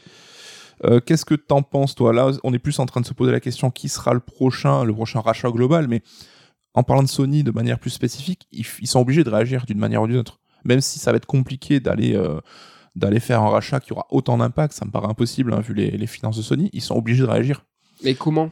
Est-ce que c'est euh, par euh, un move euh, similaire? Tu vois réagir Ça sera pas en termes de Voilà. puissance financière. Moi, je pense que ça sera plus un truc symbolique, parce que tu sais, t'auras une conf Sony, et t'auras forcément les joueurs qui vont dire oui, super, vous avez annoncé aucun rachat, Microsoft, ils sont en train de se build up de ouf. Mais tu vois, un rachat de Square Enix, par exemple, en termes d'affect pour les joueurs, je pense que ça pourrait faire passer la pilule en quelque sorte, même si en termes économiques, ça aura pas du tout le même impact. Ouais, c'est possible, mais moi ce que je me demande c'est si Sony va euh, réagir avec euh, les mêmes cartes. Tu vois, Microsoft a, sorti la carte euh, genre, rachat. Est-ce que Sony va répondre avec la carte rachat? C'est vrai que là il y a toutes ces rumeurs sur Spartacus et leur nouvelle proposition potentielle d'un Game Pass like. Est-ce que c'est pas ça la forme, une forme de réponse? Est-ce que tu vois dans, une semaine Sony va balance ben voilà Spartacus c'est PlayStation Plus le nouveau PlayStation Plus full rétrocompatibilité pour euh, moins de 10 euros. Euh, S'il faut, l'ensemble de la presse va parler de ça et va complètement évincer euh, l'actu avec Microsoft qui a claqué 70 milliards. Et- Oui, mais ça, ça fera plaisir à 20 millions de joueurs, mais ça fera pas l'actu sur BFM et la bourse, ça va même pas fléchir, quoi, tu vois. On est sur des échelles différentes. Et c'est un peu ce que je disais dans le côté Square Enix, c'est que c'est un truc qui ferait plaisir aux joueurs, mais qui aurait pas un impact sur le marché colossal, quoi. Après, euh, final, enfin, faut voir qu'est-ce que c'est euh, gagner le game, quoi. Euh, si Sony continue à avoir ses IP, ils ont fait plusieurs rachats stratégiques euh, ré- récemment. Si Sony continue à, avoir ses gros jeux, ses gros AAA qui continuent à, vendre bien, s'il reste s'il reste euh, devant, c'est ça qui est important. Enfin, là, euh, Microsoft, et, et c'est le troisième euh, du trio, hein, donc ils sont vraiment, ils sont, ils sont derrière. Ils ont jamais, entre guillemets, gagné une génération. C'est c'est ça, en fait, c'est qu'ils sont saoulés, quoi. Ils ont, c'est c'est bon, là, maintenant. euh, Oui, bah après, là, on est quand même en une époque où c'est plus de temps là qui guerre. Enfin, on sait que les trois constructeurs aujourd'hui gagnent masse d'argent. Donc là-dessus, tu vois, on sait que c'est bénéfique, le marché va bien et que chacun a su trouver ben, sa manière de s'imposer aussi. Mais quand tu auras Call of Duty sur Game Pass, en Day One, qui sera pas sur PlayStation, et toutes les licences dédiées, bah, peut-être que effectivement les gens vont vouloir plus investir sur Xbox, peut-être que les joueurs vont mettre euh, la pression à Sony pour que le Game Pass soit sur PlayStation, ce qu'on sait que Microsoft aimerait bien, évidemment. Est-ce que ça va pas, euh, est-ce que c'est pas le meilleur cheval de Troie, tu vois, d'avoir Call of Duty? Pour dire, ben voilà, si vous mettez le Game Pass sur PlayStation, ben Microsoft, il- ça va leur faire euh, une, une rentrée d'argent dingue. Ouais, c'est pas bête. Mais tu vois, quand je te dis qu'on regarde euh, l'industrie par notre prisme, l'illusion, c'est déjà le cas. Là, tu dis qu'il y a pas, les trois constructeurs font de l'argent, les trois gagnent de la thune, et qui c'est le vrai gagnant, on s'en fiche. Quand tu regardes les chiffres de vente, qui c'est qui vend le plus C'est Call of Duty, c'est FIFA. Demain, Microsoft rachète Electronic Arts, et le, le game sera plié dans le sens où les jeux les plus vendus toutes confo- consoles confondues et tout genre confondu, sera propriété de Microsoft. Imagine, ils font Call of FIFA, qui c'est qui a besoin d'argent en ce moment? Electronic Arts pour ne pas que la licence FIFA euh, s'en s'en aille. Là, Microsoft ils mettent un billet, et Electronic Arts dit que finalement FIFA on garde. Et là, c'est terminé. Et finalement, c'est déjà le cas. Aujourd'hui, les jeux les plus vendus, c'est des jeux des tiers. Pourtant, on parle tout le temps des licences Nintendo, on parle tout le temps des licences Sony, on parle tout le temps des licences Microsoft, avec cette euh, combativité et cette guerre des exclusivités. Mais Oui, t'en parles parce que c'est les éléments différenciants, parce Voilà. que tu sais que les autres jeux sont dispo partout, quoi. Ce qui n'est plus le cas aujourd'hui, quoi. Et si demain, ce que tu veux dire, c'est que si demain, les leaders, c'est Call of FIFA, reste Call of FIFA, mais c'est la propriété de Microsoft, là, ça sera, tu vois, une domination euh, sans partage, euh, et ça sera Microsoft qui est au-dessus de tout. Moi, je dis pas que Sony euh, va couler, je dis Non, pas non, que non, Sony va arrêter de faire de l'argent, va arrêter de vendre des consoles. On voit que l'attrait de la PlayStation 5 qui se dément pas. On voit que Sony a des studios qui sont d'une de classe euh, mondiale, qui sont eux qui produisent les, les, les, les jeux peut-être qui se vendent. euh, Oui. Enfin, c'est les jeux les plus peaufinés, les plus finis, tout ça. Donc, euh, je m'inquiète pas pour eux, mais c'est vrai que ça rebat un petit peu les cartes, quoi. Ouais. Après, bon, c'est un peu. C'est un, c'est une politique un peu. euh, c'est des ricains, quoi. C'est un peu grossier, c'est badaboum, je mets une grosse patate dans la porte. Enfin, Oui, mais c'est le marché américain qui est le plus gros marché aujourd'hui. Oui. Call of et tout, c'est ça qui vend, quoi. Oui, aujourd'hui, ouais, je sais pas, ça, le marché chinois aussi, il faudra voir euh, lequel, le- lequel pèse plus. Enfin, Sony, ce qui, et vraiment, je veux vraiment pas les défendre hein, parce que j'aime bien Sony, mais tu vois ce qu'ils font là, avec la politique sur PC, euh, on voit que là, God of War euh, surperforme. À chaque fois qu'il y a une sortie PlayStation sur PC, ça surperforme, alors qu'en face, il y a Microsoft qui avait sa politique du Day One partout. Oui, ça fait plaisir à tout le monde, mais finalement, on n'en parle pas. Tu vois, c'est vraiment des confrontations de, de, de l'inédite. Et je sais pas, on va voir un peu à terme qui c'est qui va sortir son épingle du jeu. Et c'est ça qui est le plus compliqué. C'est on n'a qu'une image vraiment partielle aujourd'hui du marché et c'est hyper dur de, de se projeter. Moi, ce que je, ce que j'imagine à chaque fois, c'est que je fais toujours ces comparos. euh, vous allez foutre ma gueule avec le avec le ciné. C'est juste que le marché du ciné, il est un peu plus vieux. Et hormis euh, faire des projections euh, à la one again, tu vois, c'est que tu peux potentiellement essayer de te dire, bah, je vais regarder ce qui s'est déjà fait et je vais voir en fait comment ça fonctionne aujourd'hui. Des fusions, des, rachats euh, gigantesques et titanesques dans, le cinéma, ça, existe. Est-ce que ça a pour autant changé le game? Ouais, je trouve que c'est un peu différent comme dans le cinéma, c'est-à-dire que déjà le côté édition sont moins mis en avant. Je trouve que t'as moins des fanboys en mode moi je suis fan de la Fox, moi je suis fan de Warner Mhm. par rapport aux jeux vidéo. Et euh, c'est pas un achat de matériel qui conditionne les films que tu pourras voir, tu vois. Mhm. Dans le jeu vidéo, c'est le cas. Si t'achètes une machine, si t'achètes une PlayStation, tu pourras jouer au jeu Naughty Dog. Si t'as une Xbox, tu pourras pas. Ouais. Le ciné, tu vas devant ton ciné, tu payes le- ton billet le même prix, tu peux voir tous les films euh, Ouais. possibles, quoi. Ok. Mais du coup, euh, je suis d'accord. hein. Parlons des plateformes. T'es abonné à une plateforme de streaming. Là, ouais, c'est carrément pas. Mais regarde, là, ce qui s'est passé avec les plateformes de streaming il y a peu, euh, Netflix hein, qui a à peine plus de 10 ans, euh, on a très rapidement eu des craintes en disant c'est la mort du cinéma, c'est la mort de la salle, c'est la mort de la créativité.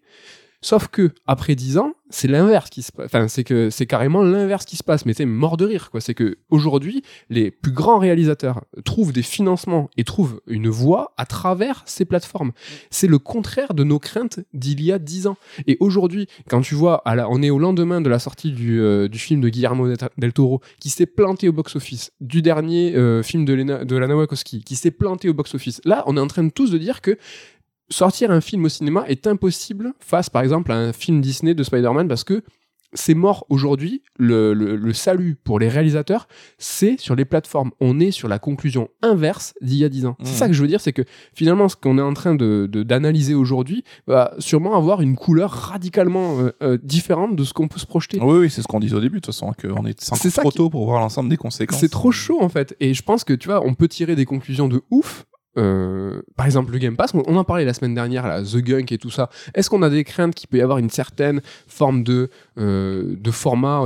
Ça va être formaté. euh, les jeux Game Pass vont être plus courts, moins de budget, nanana, nanana. Mais en fait, c'est peut-être la même chose qui va se passer avec Netflix. S'il faut, les jeux de Kojima, les jeux de Sam Barlow, les jeux des grands créateurs, dans quelques années, ben, trouveront en fait pour seule et unique euh, sortie, ben, ces putains de, enfin pardon, ces plateformes, tu vois, parce que c'est là en fait qu'ils vont avoir euh, un terrain d'ex- d'expression. Oui, Contraire. Donc on est peut-être à l'inverse de ce qui va se passer. Voilà, c'est le contraire. Fait, écoute, je suis trop, je suis trop chaud. Euh, je pense qu'on a fait déjà un premier tour. De toute façon, on aura l'occasion d'en reparler abondamment au fil des années et tout. Mais est-ce que c'est pas, voilà, on parle de choses difficiles à imaginer, de rachats impossibles euh, Est-ce que c'est pas le moment du top 3 Je crois que c'est le moment de l'interlude top 3, le top 3 qui nous a été proposé par Murray. Il nous a dit, les gars, faites un top 3 des projections impossibles. Alors, Nico, qu'est-ce que c'est une projection impossible? On n'a peut-être pas eu la même lecture de ce top 3. Bah, C'est que le jeu vidéo, tu vois, avec euh, le- les âges, nous a appris que rien n'est impossible dans le jeu vidéo. On a beau. Sega qui a sorti des jeux chez Nintendo. On a Microsoft qui rachète Acti, on a Square Enix qui fusionne.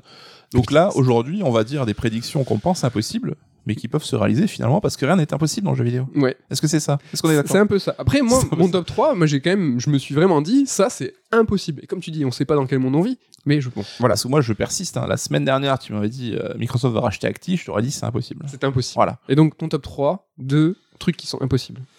Alors je commence euh, fort. Les jeux Nintendo arriveront sur Xbox et PlayStation. Ah! Là, là, j'ai envie de te dire, c'est impossible.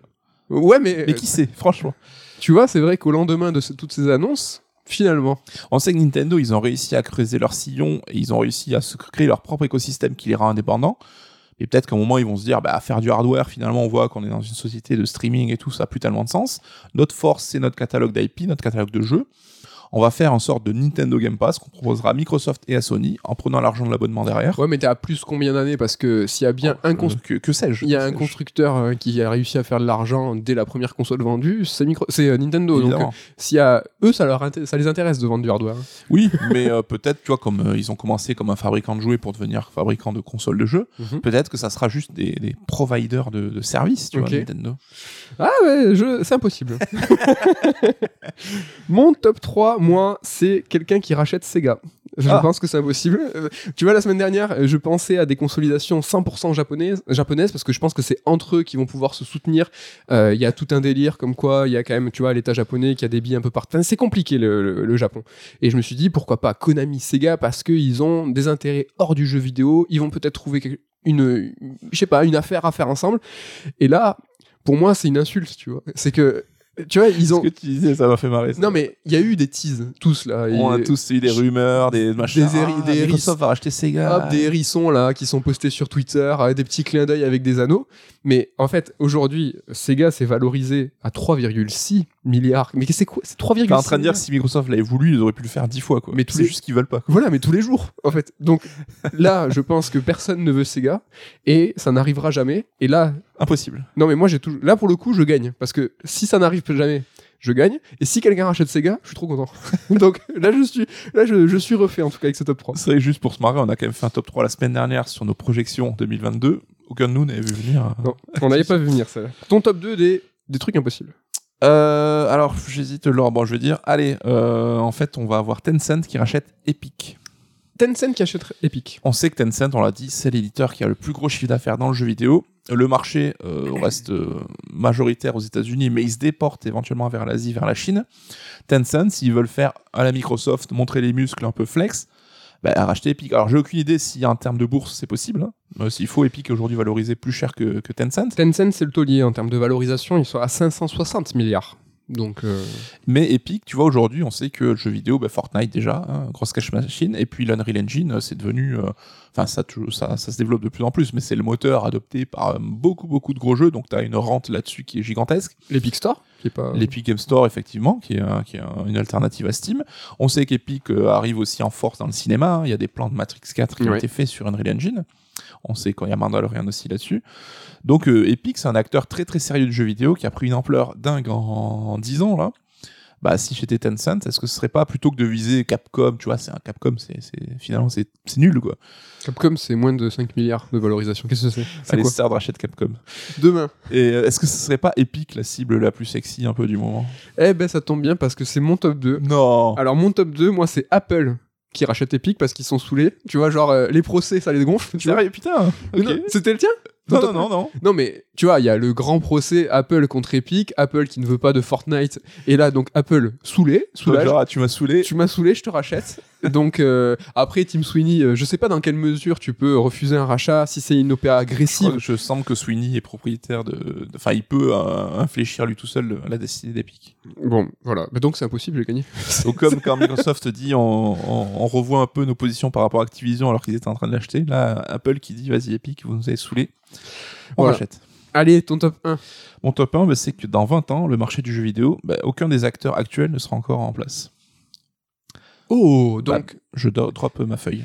d'accord. Donc, Nintendo tout seul, Sony tout seul, Microsoft n'est plus tout seul. Enfin, ça fait- Imagine dans 20 ans, le jeu vidéo, bah, ça se tire la bourre entre, je sais pas, Facebook, Amazon et Apple. Ah, ouais. Microsoft aurait laissé tomber parce que, je sais pas, des convenus, machin, on sait pas. hein. C'est vrai que ces gros groupes ont une faculté à lâcher euh, énormément d'argent dans une période très rapide, on l'a dit. Mais comme Google, ils ont aussi euh, la capacité de se désintéresser du jour au lendemain Oui. de domaines. Tu vois, Sony, on sait qu'il y avait la division, les Vaio, les, les, euh, les ordi Les portables. ordi qu'ils ont là. Ils ont vendu. Ouais, donc euh, au moins, bam, ça on arrête. Donc, Oui, mais- tiens, on s'intéresse au téléphone, bam, on a racheté C'est Ericsson. vrai, c'est vrai. Au dernier CES, hein, Sony a présenté des voitures. Voilà. Donc, euh, Sans parler de versatilité, parce qu'on en est quand même pas là, mais ils ont cette capacité à investir un domaine et à le quitter du jour au lendemain de manière assez dingue. Peut-être que dans 20 ans, Microsoft va se dire, ben non, mais nous, on est sur le cloud avec les HoloLens pour faire des trucs pour l'armée. Oui, mais c'est là où il y a une vraie logique, on en parlait tout à l'heure, c'est que Microsoft a mis 20 ans à, dé- à, à- à pren- à faire ce choix de dire maintenant les potards c'est 100%, on y Oui, va. on est ça n'en prend pas le chemin, ça paraît impossible. Google, ça paraît impossible, mais tu vois, Google, il fait Sta- ils ont fait Stadia, hop, ils débranchent euh, Facebook, c'est pour ça, tu vois. Mais tu dis 20 ans? Ouais. Ah, c'est pas mal. Pas mal, pas mal. Moi, mon top 1 de choses impossibles, c'est Sony qui fusionne avec Nintendo. Le- les deux japonais se mettent ensemble, bien que bah, Sony, euh, voilà, à son board, euh, même en Europe maintenant, plus qu'aux États-Unis, c'est plus tant une société japonaise euh, dans l'âme, euh, Ouais. mais j'y crois pas. Sony, Nintendo, j'y crois pas. Tu que c'est impossible. Je dirais que c'est impossible. Mais Après, alors là, je te sors un, un souvenir de la classe d'histoire des de- du collège, mais il y a les. Je crois que c'est les Aibatsu, ça s'appelle. les- C'est un truc qui se fait au Japon. C'est des grosses entreprises, des gros conglomérats qui fusionnent entre eux bah, pour donner des grosses boîtes, des giga sociétés. Après, au Japon, c'est leur passion de créer des boîtes qui, qui mangent des boîtes, qui créent. C'était petite, mais tu vois, on se rappelle de Seeds qui crée Clover, qui fait Platinum. Mais euh, bah, c'est hypatoge, là, tu vois, dans le, dans le pédiluve, là. C'est des, des petites boîtes qui sont là, qui, qui délirent. Là, on, on parle de, de deux constructeurs qui se mettraient, tu vois, euh, vent debout euh, face à, à Microsoft. J'y crois pas. J'aimerais, moi, j'aimerais bien, finalement. Après, c'est vrai que sans tomber dans les clichés, tradition et modernité, les sociétés japonaises ont quand même une façon de voir les choses qui est un peu différente des sociétés occidentales et qui serait plus encline à se racheter entre elles plutôt que Oui. de, de se vendre à un américain ou quoi que ce soit. C'était mon espoir. Mais bon, voilà pour ce top 3 des trucs impossibles. N'hésitez pas à. Rendez-vous dans quelques mois s'il faut, l'une de ces prédictions se sera révélée vraie. Est-ce qu'il va y avoir d'autres euh, d'autres secousses comme ça au cours de l'année, là, si proche?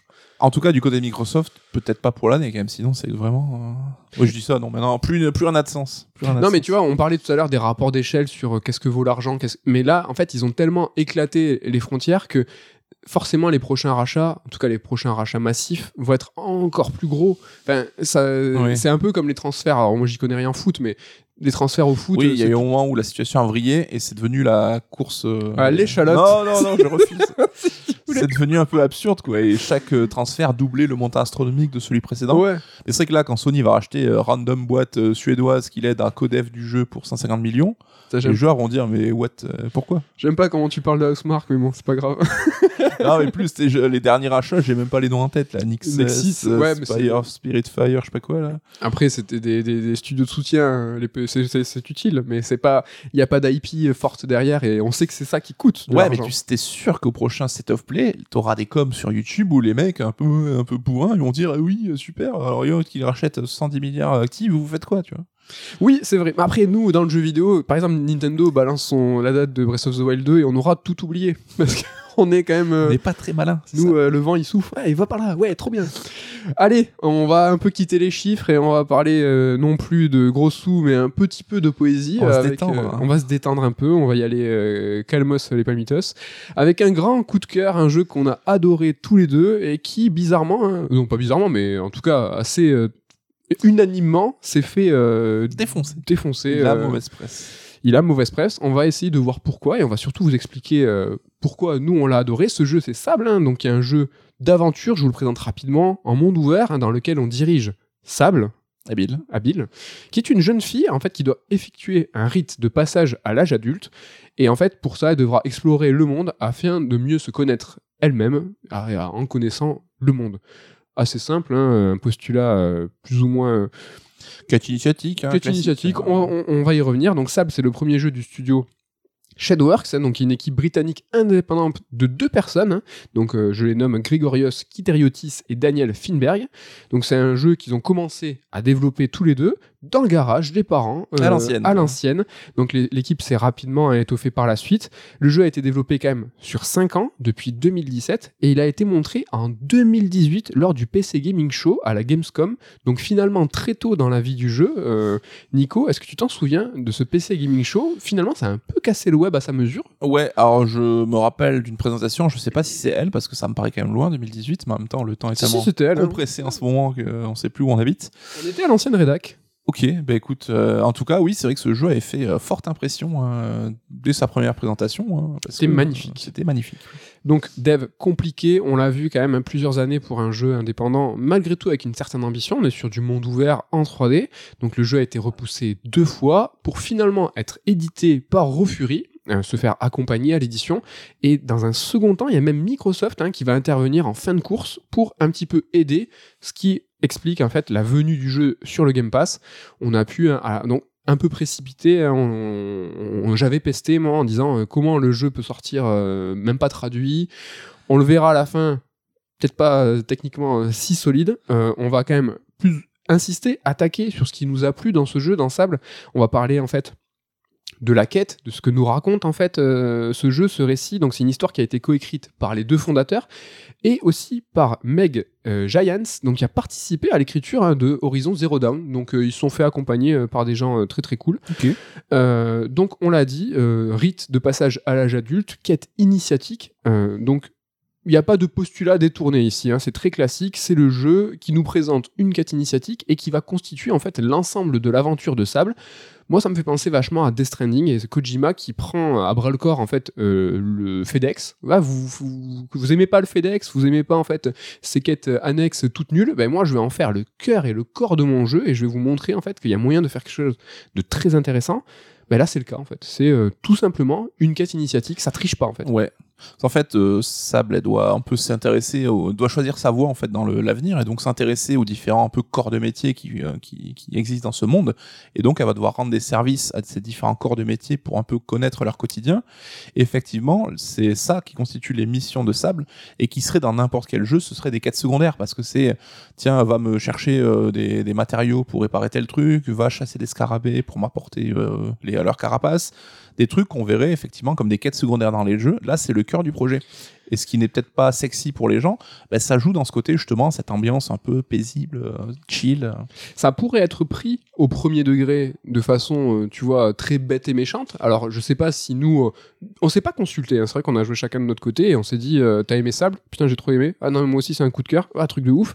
Et finalement, comme tu le dis, tu vois, c'est des quêtes vraiment toutes bêtes. Et on l'a dit, c'est une quête initiatique. Et en fait, comme c'est une quête initiatique, tout le monde en profite, mais pour abuser de toi. Mais vraiment, mais très très concrètement, c'est-à-dire que dans tu- que tu passes euh, pire pire c'est que tu passes dans un pauvre village et t'as une personne en fait qui va donc toi tu as un masque on, en- on reviendra tout à l'heure et donc c'est écrit sur ton front en fait que t'es en train de, de, de justement un de, bisu, quoi. ouais tu as un bisu t'es en train de faire une, une quête ton rite de passage à l'âge adulte c'est quelque chose qui est euh, commun dans ce monde là et donc pendant ce, ce temps donné, tout le monde en fait peut te donner des missions parce que tu dois te forger ton caractère, tu dois te forger ton savoir, et en fait, ça légitime le postulat de la quête annexe. Mais c'est cohérent dans le jeu, parce que tu disais dans Lake, c'est bizarre, parce que ça, c'est un côté réaliste et tout, que des gens que tu connais pas te demandent des services. Là, c'est cohérent dans la diégèse, en fait, c'est que tu sais que dans le monde de Sable, ben, les enfants, je sais pas, qui ont 16 ans, que Ouais. tu vois passer avec ces masques-là, c'est un peu les, euh, c'est un peu les, les larbins de tout le monde. en fait. Voilà, Et c'est normal. C'est normal. C'est une- Après, de façon un peu méta, c'est une jolie mise en perspective, je trouve, de la quête annexe. Comme on parlait tout à l'heure de Kojima, de cette quête FedEx. Là, ça en fait vraiment, tu vois, le, le- le cœur du jeu. Je trouvais ça très cool. Ça légitime ces missions, en fait, qui sont toutes connes, mais finalement qui ont du sens. Tu en as, tu, tu l'as parlé. En fait, nous, ce rite, c'est qu'il faut trouver sa voie, il faut trouver son métier à venir. Donc, c'est une mise en scène, hein, ce jeu Sable, de, de son- de- d'un choix de métier. C'est un peu conseiller d'orientation simulation quelque chose qui correspond pour nous dans le monde réel en fait à l'orientation qu'on doit choisir à, à la fin de la troisième pour Voilà. nous tu vois quand t'as quand t'as 14 ans Au lieu d'aller sur Parcoursup sur Internet, ils vont vivre dans, se déplacer dans le monde. voilà c'est ça tu vois et c'est ce moment en troisième hein, qu'on a tous vécu un moment où- de l'adolescence de ta construction où en fait à tout est possible hein, qui sont ouverts devant toi mais en fait c'est le pire moment pour faire le choix parce que déjà tu connais t'es pas en mesure de le faire tu connais rien à la vie et plus prosaïquement, bah, tu connais rien au métier. Donc on te les présente euh, donc justement avec euh, nos conseillers d'orientation bien connus, mais finalement on n'a pas les armes pour choisir ce qui va dicter l'ensemble de ta vie professionnelle à venir. Ben Sable, en fait, ça parle de ça. Ça parle de prendre le temps de choisir et de connaître son métier. Il y en a plusieurs, il y en a vraiment moult. hein.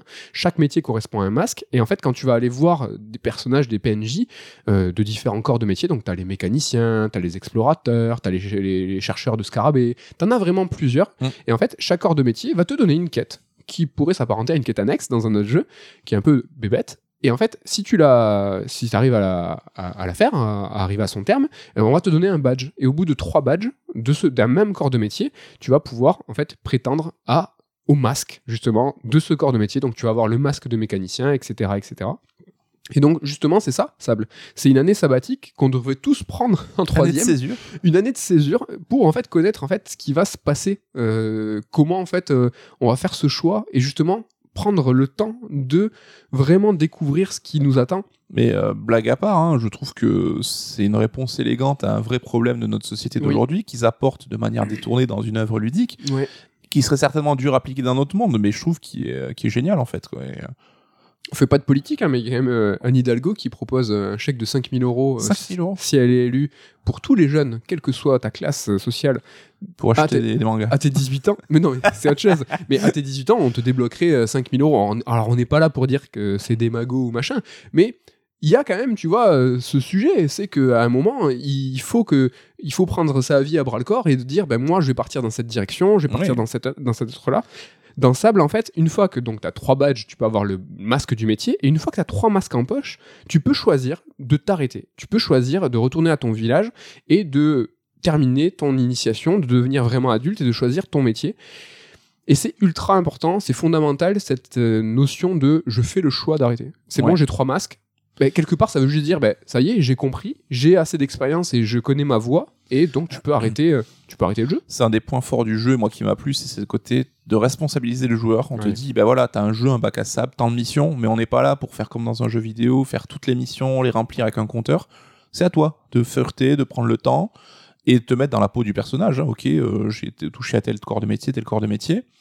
Tu peux, comme tu l'as dit, au bout de trois masques, tu peux finir le jeu, c'est quoi? Tu peux 3-4 heures de jeu, Ouais, hein, je ça pense. peut aller très très vite. Mais c'est à toi de prendre la responsabilité de dire, ben non, j'ai envie de pousser pour découvrir plus, ou j'ai envie de m'arrêter maintenant. Il y a une vraie euh, responsabilisation du joueur et que je trouve euh, génial, quoi. Mm, carrément. Et ces quêtes, hein, donc ces, ces, ces, ces missions, en fait, moi je les ai trouvées euh, assez variées, même si les possibilités en jeu, elles sont finalement, euh, tu vois, assez faibles. Et il y a plein de missions que tu, tu ne fais qu'une fois dans tout le jeu. Euh, moi j'ai en souvenir une grande ville où dans son sein, en fait, tu vas avoir une vraie enquête où il va falloir que tu discutes avec plein de monde. Euh, en gros, il y a une, une espèce de, de, de coupure de courant généralisée et il va falloir trouver qui a provoqué cette coupure de courant. Est-ce que c'était malveillant? Pourquoi? EDF. Comment? C'était EDF ou pas? Et, euh, Donc, il, il va falloir, tu vois, vraiment que tu dises bah, c'est lui le coupable et que tu trouves des indices par terre. Et ça, ça n'arrive qu'une fois dans le jeu. Dans cette même ville, à un moment, tu dois délivrer quelqu'un et donc Mm. tu dois, donc as un, cy- un cycle jour-nuit, tu dois faire des trucs, suivre des indices. C'est vraiment, en fait, à chaque fois, ces missions, elles te demandent à l'apparence des choses un petit peu nulles, comme on a parlé tout à l'heure de ce métier de- avec des scarabées, alors je sais plus le nom exact, mais tu dois chercher des scarabées, mais à chaque fois qu'on te donne une mission de scarabée, où en fait tu dois trouver euh, trois sortes de- d'un scarabée bien précis, tu as toujours un truc assez rigolo, Mm. Euh, tu dois trouver où sont ces scarabées, euh, où en fait, euh, euh, comment les, les débusquer. Ils sont toujours différents, ils, sont ont toujours des propriétés différents. différentes. Exactement, il va falloir à un moment, je sais pas, c'est dans une caverne, déjà faut trouver la caverne, il faut que tu prennes des pierres, les pierres tu les jettes dans l'eau qui vont créer de la fumée, tu prends ces pierres et en fait tu les mets en l'air, ça va débloquer des lucioles ou machin qui sont au plafond et qui ont été Mm. débloquées grâce à la fumée de tes pierres. C'est tout nul, les possibilités sont faibles, mais c'est assez varié et tout le temps en fait, je trouve satisfaisant de d'enquêter. En fait, il faut enquêter, il faut observer. Ouais, mais c'est vrai que c'est paradoxal, paradoxal comme tu dis parce que les possibilités de gameplay sont Ouais. pas énormes. T'as pas de combat et tout, tu peux juste sauter, escalader et discuter, donc c'est très très limité. Mais ça ouvre des, des perspectives euh, dans Ouais. le, le- le style de mission, quoi.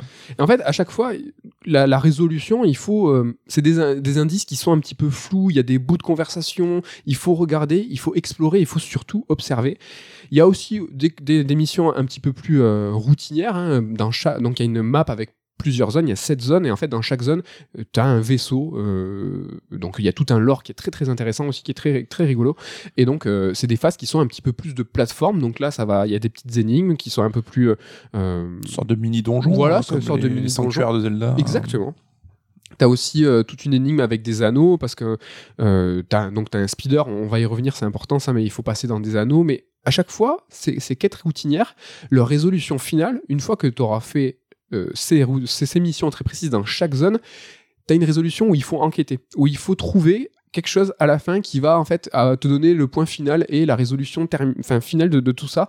Et ça c'est trop trop vraiment fun parce que il va falloir que tu trouves comment en fait euh, terminer. Et ça moi j'ai en fait t'as du mystère. Tout ce Mhm. jeu il est entouré de mystère Ouais, parce que c'est vrai que c'est un monde euh, un peu euh, qui pourrait avoir une tête de post-apo très euh, Ouais. vide avec du sable partout, euh, des, des- des gens qui ont pas l'air d'avoir une technologie super évoluée, mais tu vois de ces traces de vaisseaux écrasés, de, de vestiges de civilisation antérieure.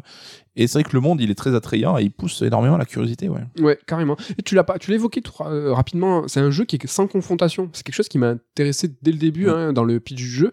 Donc là, en fait, euh, moi je trouve que ça manque pas. À, à pas un moment, je me suis dit, euh, Putain, j'aimerais bien taper des gens. Non, il y a, il y a pas de. Ah oui, moi c'est un côté euh, super positif. Donc t'as pas, t'as pas de combat, mais ça va un peu plus loin que ça aussi. C'est que t'as pas de dégâts. T'as pas de chute, tu peux pas tomber.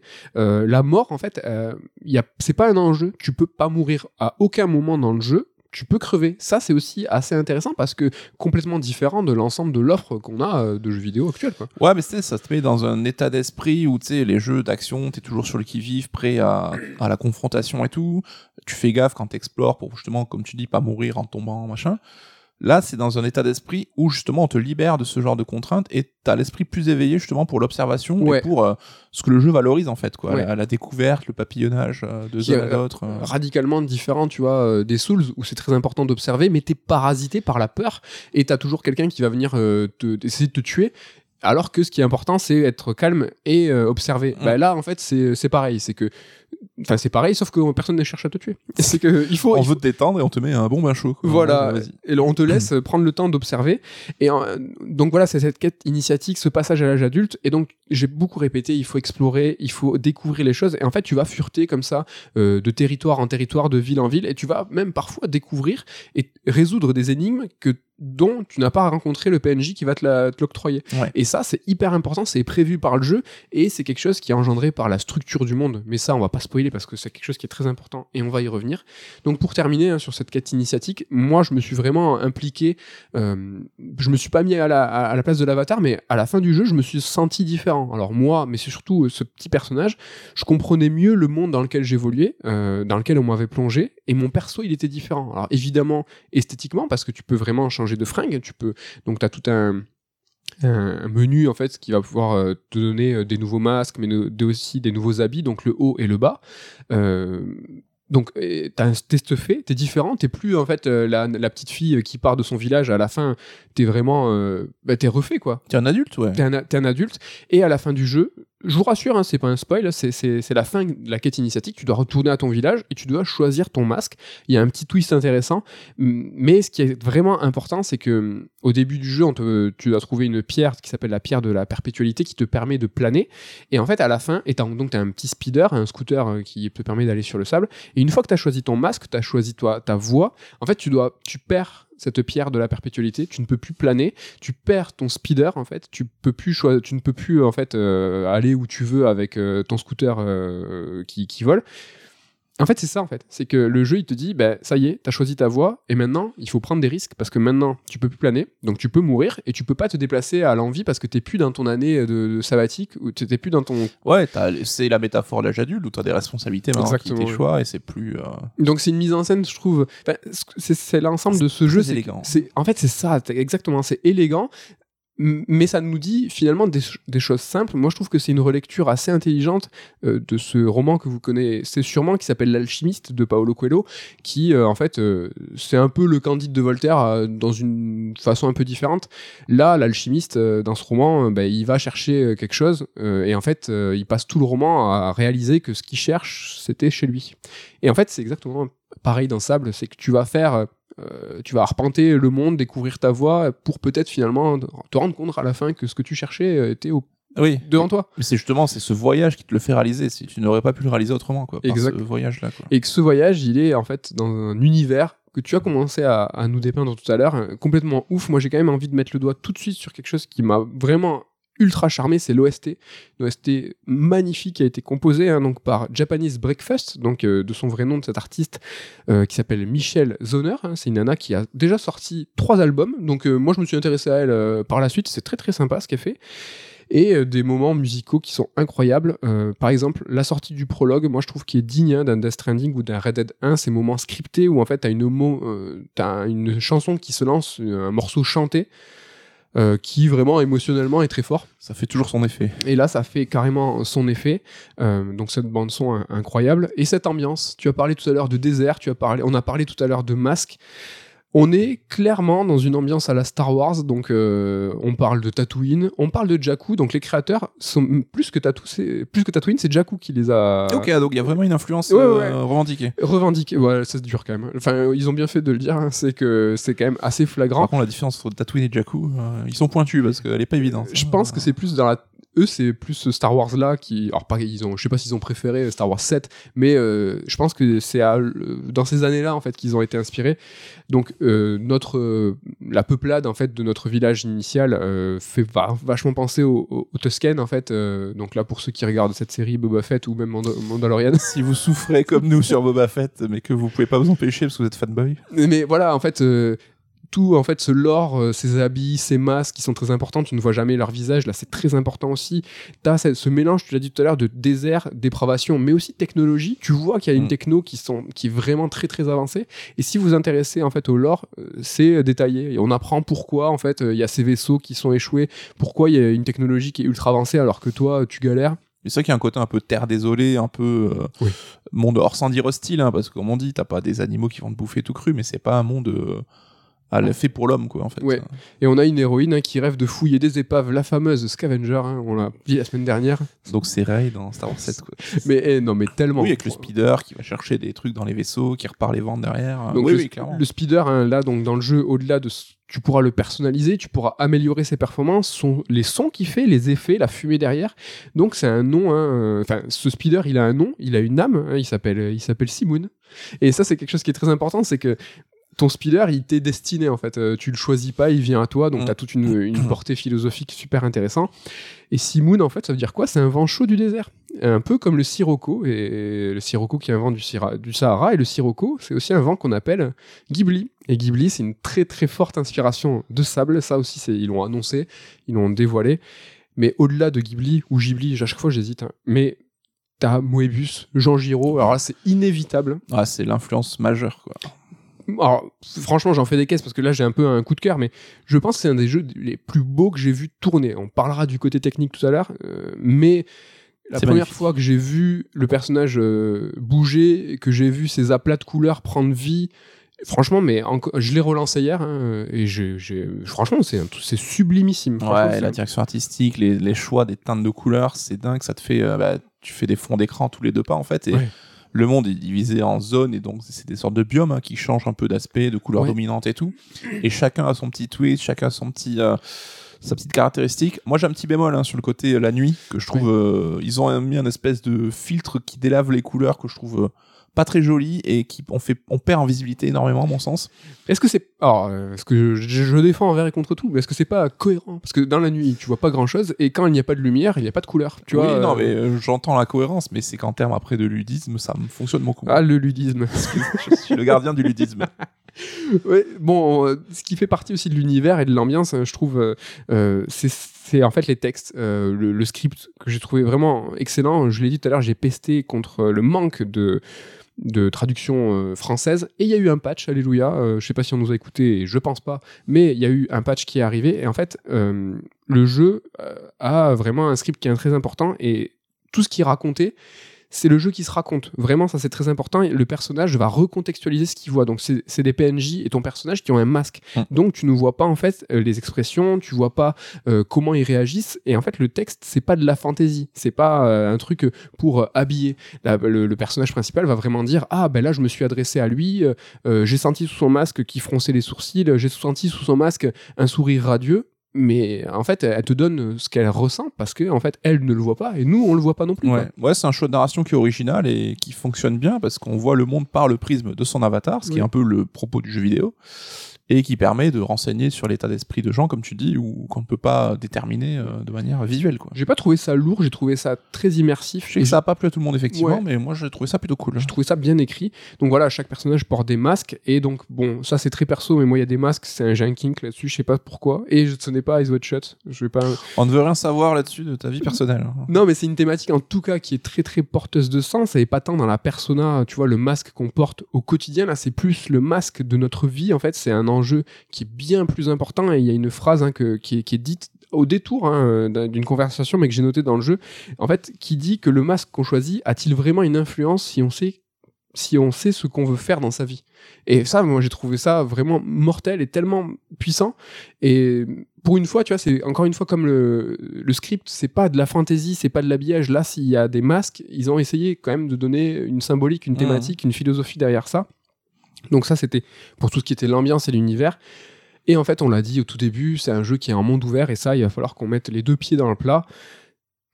Son inspiration, d'où il vient, pourquoi, comment. On va dire que le monde ouvert aujourd'hui, a un petit peu deux écoles. hein. Il y a le canon à l'ancienne, euh, à la Assassin's Creed, et même plus précisément Assassin's Creed 2, qui a vraiment posé un canon.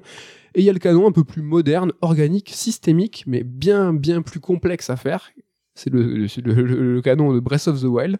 Et une question simple, est-ce que Sable, c'est pas l'un des jeux qui a le mieux digéré les codes de Breath of the Wild, alors que euh, c'est une sacrée ambition? Ouais. Alors c'est vrai qu'on l'a dit, Breath of the Wild, ça va faire 5 ans qu'il est sorti, donc on commence à voir des jeux qui ont pu intégrer cette façon de d'envisager le monde ouvert. Il y en a, c'était juste par bride, par petits euh, morceaux qu'on va intégrer à la va-vite dans ton propos. Là, Sable, c'est à mon sens aujourd'hui le seul et unique héritier de la philosophie Breath of the Wild qu'il applique à l'ensemble de son game design en fait. Donc ce monde ouvert qui où tu n'es pas forcément guidé, tu vas faire tes ben, au fur et à mesure de, des rencontres, au fur et à mesure des points d'intérêt que tu constates euh, visuellement. Donc euh, c'est comme ça que tu évolues dans ton univers. Et euh, ouais, ce côté super ludique, cette. cette Tu peux prendre le jeu par n'importe quel bout. Comme Breath of the Wild. On va arrêter de dire comme Breath of the Wild parce que c'est comme Breath of the Wild. mais vraiment. Mais c'est rare en fait. De t'es pas t'es pas guidé. Là, le thème du jeu c'est l'exploration, c'est se, se- se découvrir et découvrir le monde. Ben là. Moi, j'ai, c'est marrant, mais la première zone hors prélude, juste un petit mot justement sur ce prélude dans Breath of the Wild, en fait, c'est une zone qui est limi- limitée où à la fin on t'apprend à planer. Ben, euh, là, c'est exact. Et à la fin de Breath of the Wild, justement, quand tu vas découvrir ce monde, tu fais un saut dans le vide et en fait, tu vas planer comme ça. Mais là, c'est exactement pareil dans Sable. T'as une zone fermée avec euh, des énigmes euh, qui vont reprendre euh, sûrement, enfin, tu vois, assez c'est un tuto quoi, qui t'apprend à jouer. euh.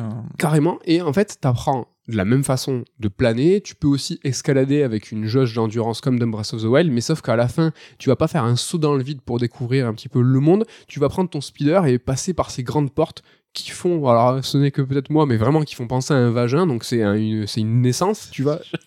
Tu- oui, tu as parlé. Non, je pensais que t'allais dire qu'ils font penser au Seigneur des Anneaux, parce que moi, je trouve que c'est un peu les deux Non. les gardiens de la porte, machin. Ah non, vraiment, moi, je trouve que c'est un je, vraiment, j'ai vu un vagin et hop, tu sors, c'est une, vraiment, c'est une naissance et tu, tu vas, t'as ce monde qui, qui est ouvert.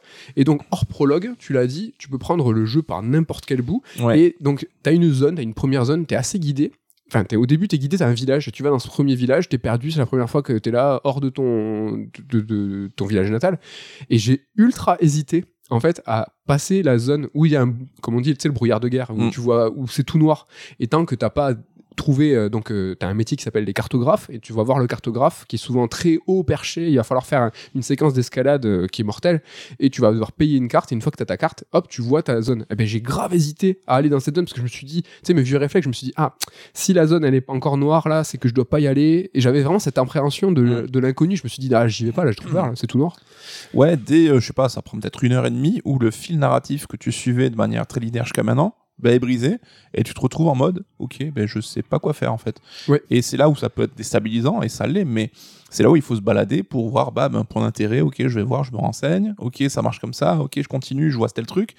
Et c'est vraiment, moi, ce que je conseille, c'est de jouer vraiment au jeu en papillonnant, quoi, pas de se focaliser sur une quête en, en disant, bon, faut que je trouve tel truc, faut que j'y aille c'est euh, au gré des promenades, au gré des découvertes, au gré des envies, bah, débloquer telle ou telle quête et euh, l'accomplir ou pas en fonction. Ouais. euh. Parce que tu as, un journal de quête, tu peux activer ton journal de quête qui va te dire, pas systématiquement, attention, l'endroit où tu dois te rendre. Mais comme tu dis, en fait, il faut vraiment euh, pas choisir de direction. Il va falloir, euh, tu vois, euh, discuter. il va falloir regarder notre carte parce que t'as pas. En fait, tu dois une fois que tu l'as acheté, mais tu t'as pas spécialement d'indice. Tu vas, il faut zoomer sur la carte, voir que ah là, il y a une, un truc qui est un petit peu plus foncé. C'est assez flag, mais il faut quand même regarder Mm. et aller voir comme ça qu'est-ce qui va se passer et tomber, voilà, fureter euh, d'aller de quête en, de quête en quête. Franchement, il faut récolter l'information. Et ça, c'est hyper intéressant et pas se dire, ben, je vais aller, je vais prendre cette sous-quête, je vais aller à son terme. Je pense que c'est pas comme ça qu'il faut Ouais. qu'il se joue et je- le jeu t'incite à pas jouer comme ça. Ouais, c'est un jeu où il faut s'impliquer, mais c'est pas laborieux parce que c'est vrai que tu peux te dire, ah, ça doit être quand même un peu chiant et tout. Je trouve que c'est fait de manière très très naturelle. Alors, est-ce que tous les deux on était dans un état d'esprit Peut-être, particulier? C'est vrai que on- ça m'a fait marrer parce qu'on en parlait avec Damien. Il a dit, mais est-ce que c'est pas parce que vous étiez en vacances en mode euh, tranquille, j'ai rien à faire, enfin vraiment en détendu qu'on l'a apprécié Et Ouais. peut-être, hein. Bien sûr. mais euh, c'est vrai qu'il y a un état d'esprit. Moi, j'ai trouvé le jeu, il a ça a coulé en fait sur moi. Tu vois, ça n'a jamais été laborieux, ça a été très très progressif et très fluide. Et en fait, il n'y a pas de point d'intérêt dans le sens où en fait, tu te contentes pas. euh, Tous les deux, en tout cas, on n'a pas, on s'est pas contenté d'aller d'un point à un autre. On a vraiment exploré, on a baladé.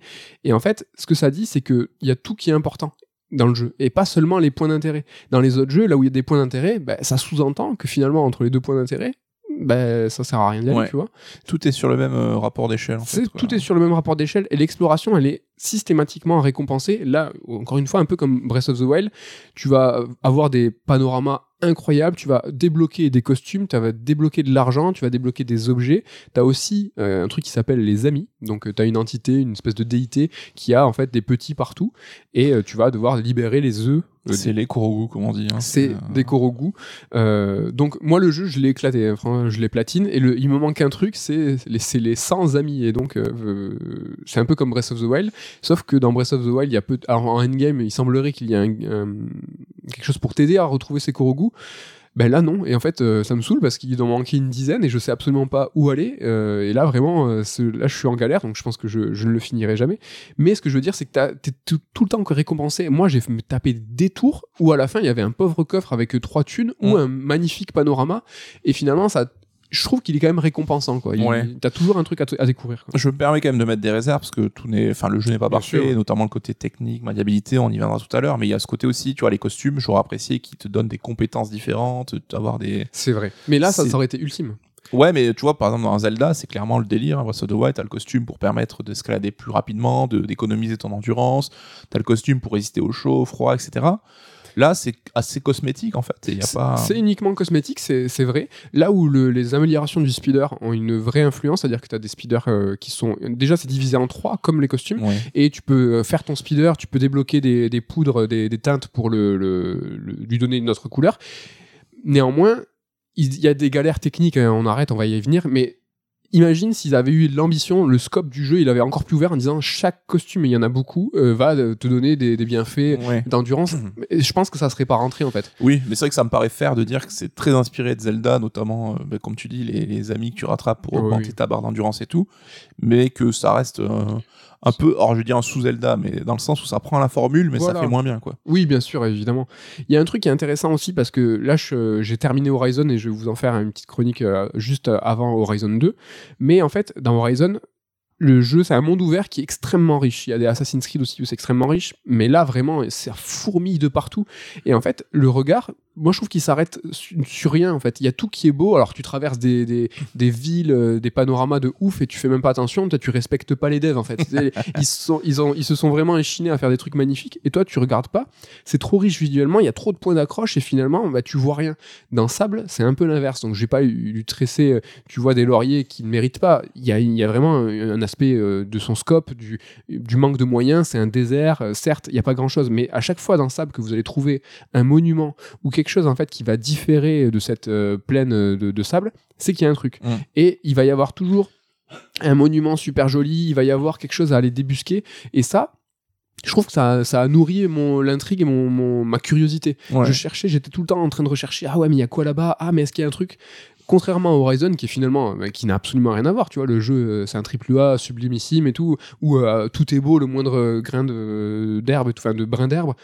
Mais le rapport en fait que tu as avec le jeu, bah, il est différent, il est voire opposé quoi. J'ai trouvé ça Ouais. super bizarre. Alors moi, c'est un crédit que je leur donnerais pour le coup. Hein. Je pense pas que c'est que des contraintes euh, manque de budget ou quoi. C'est qu'il y a une espèce de d'ode à l'épure un peu en fait quoi. Et comme on parle de la du design par soustraction de Fumito Ueda et tout, là on est carrément là-dessus en mode. Bah, on a fait le choix de l'épure pour mettre en valeur justement ce qu'on a envie et euh, comme tu dis c'est que là pour le coup on est beaucoup plus actif dans le- la navigation dans le regard et tout que dans Horizon ou dans n'importe quel assassin euh, là-dessus quoi.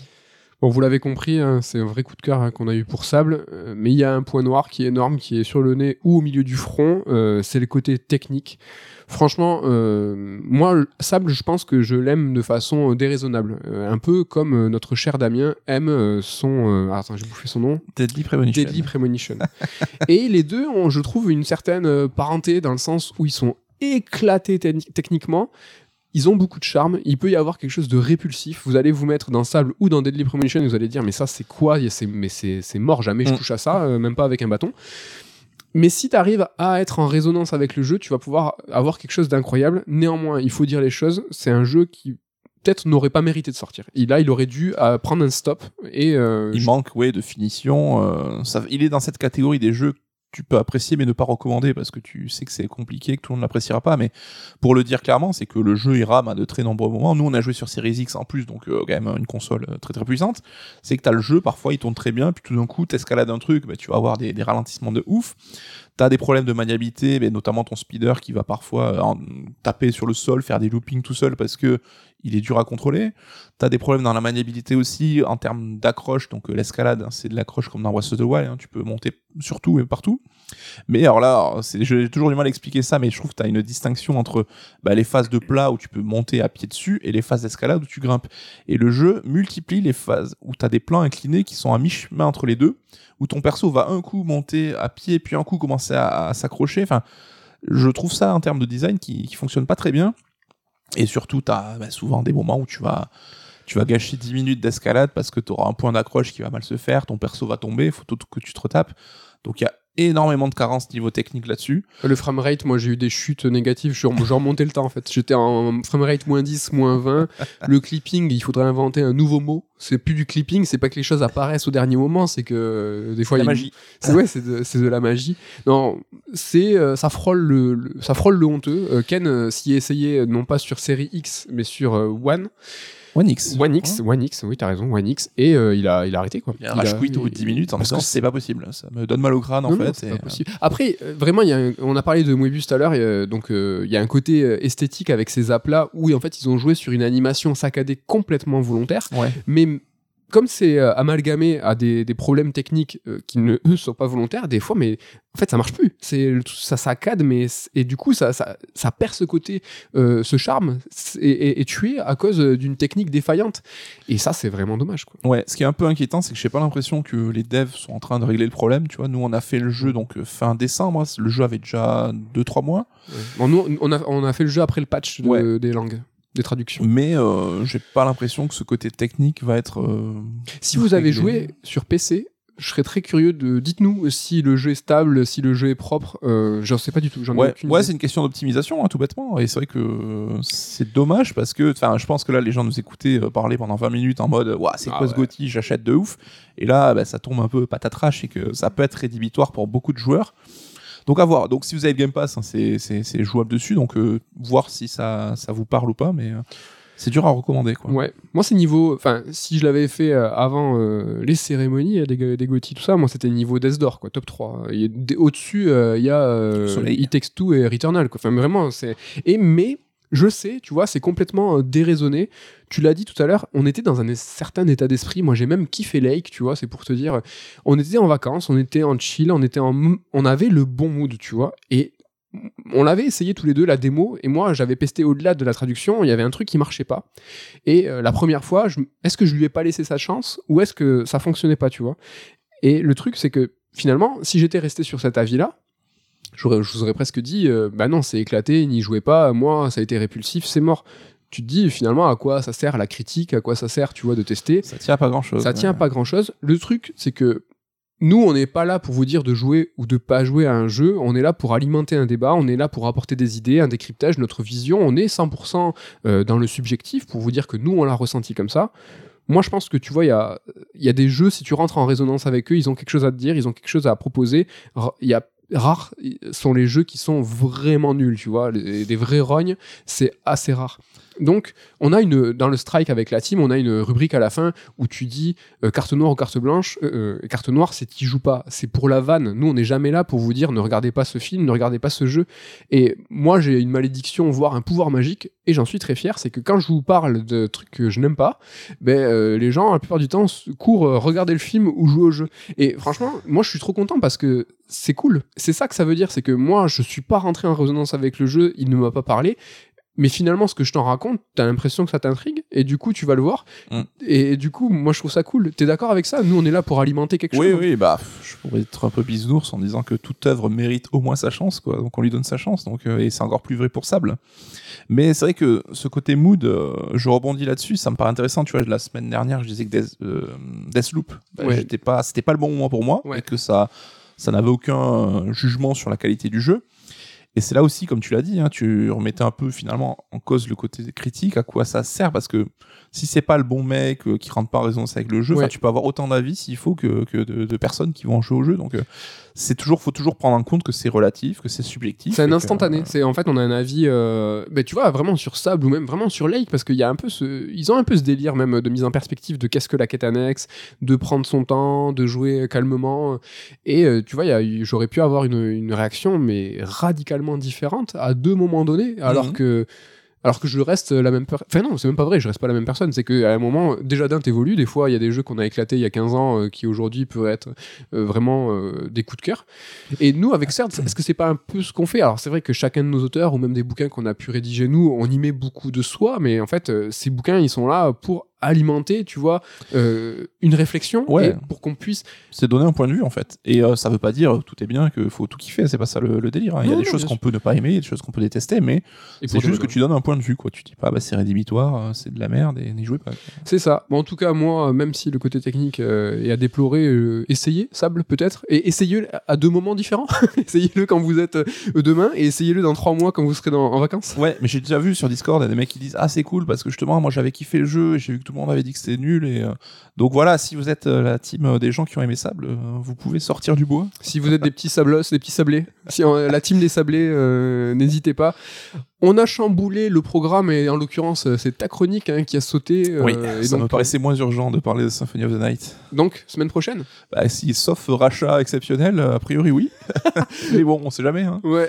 Voilà, mais en tout cas, bah, merci beaucoup euh, de nous avoir suivis pour cette émission. Alors pas spéciale. Et Red Alert, c'est vraiment pas le, le fond- les fondamentaux du Red Alert là. Il s'est passé un truc, boum, on enregistre. euh, c'est, on était dedans là, Ouais. une action, une, une action, une, une news, euh, une news chaude. Tu sais de quoi tu vas nous parler toi ou semaine prochaine ou pas? Je sais pas. Alors, le truc, euh, c'est que là, j'ai refait Horizon. C'est bon, j'ai lutté, mais je l'ai fini et j'ai plus ou moins apprécié. Et en fait, ce que je vais vous proposer, c'est un truc, une sorte de mise à jour. Alors déjà, j'ai l'impression que tout le monde a fait Horizon actuellement parce qu'on s'est tous chauffés sur Horizon 2. Et en fait, juste avant la sortie de Horizon 2, ce que j'ai envie de vous proposer, c'est une mise à plat. Donc, euh, je vais vous parler de comment il a été fait le jeu, mais surtout qu'est-ce qu'il raconte, tout l'univers, et qu'est-ce qu'on peut attendre d'Horizon 2 euh, à, la, à la veille de la sortie. Pour se remettre dans le bain quoi. Est-ce que je vous fais ça euh, vraiment, genre la semaine prochaine ou dans les 15 prochains jours, ou j'attends la sortie d'Horizon 2 Je sais Bah, il arrive dans un mois, je crois. Ouais, le il y a quand même un mois. Donc, ça me sera très utile aussi parce qu'on en discutait tous les deux. Moi, j'ai fait le jeu il y a un an ou deux et j'en ai plus de souvenirs. C'est un truc de ouf. Ouais, donc c'est l'idée, euh, petite mise à jour avant un gros jeu comme ça, de se remettre dans le bain euh, sur une grosse licence. Donc ça sera ou Horizon ou euh, tu vois, je me suis retapé tous les jeux de Housemark. J'avais envie de vous faire un truc. euh, d'où, pourquoi, pourquoi Returnal? Ben, parce que tous ces jeux précédents. Bref, je sais pas trop. On verra. On, verra. En tout cas, moi, ce que je vous dis, c'est, je vous donne rendez-vous la semaine prochaine. L'occasion de vous remercier encore, l'occasion de faire la bise à tout le monde, à enfin, toute la, tout le monde, à, toute la team, surtout à Ken, à Damien et à Ludo, euh, et de vous dire à la semaine pro. Bye bye. Bye bye.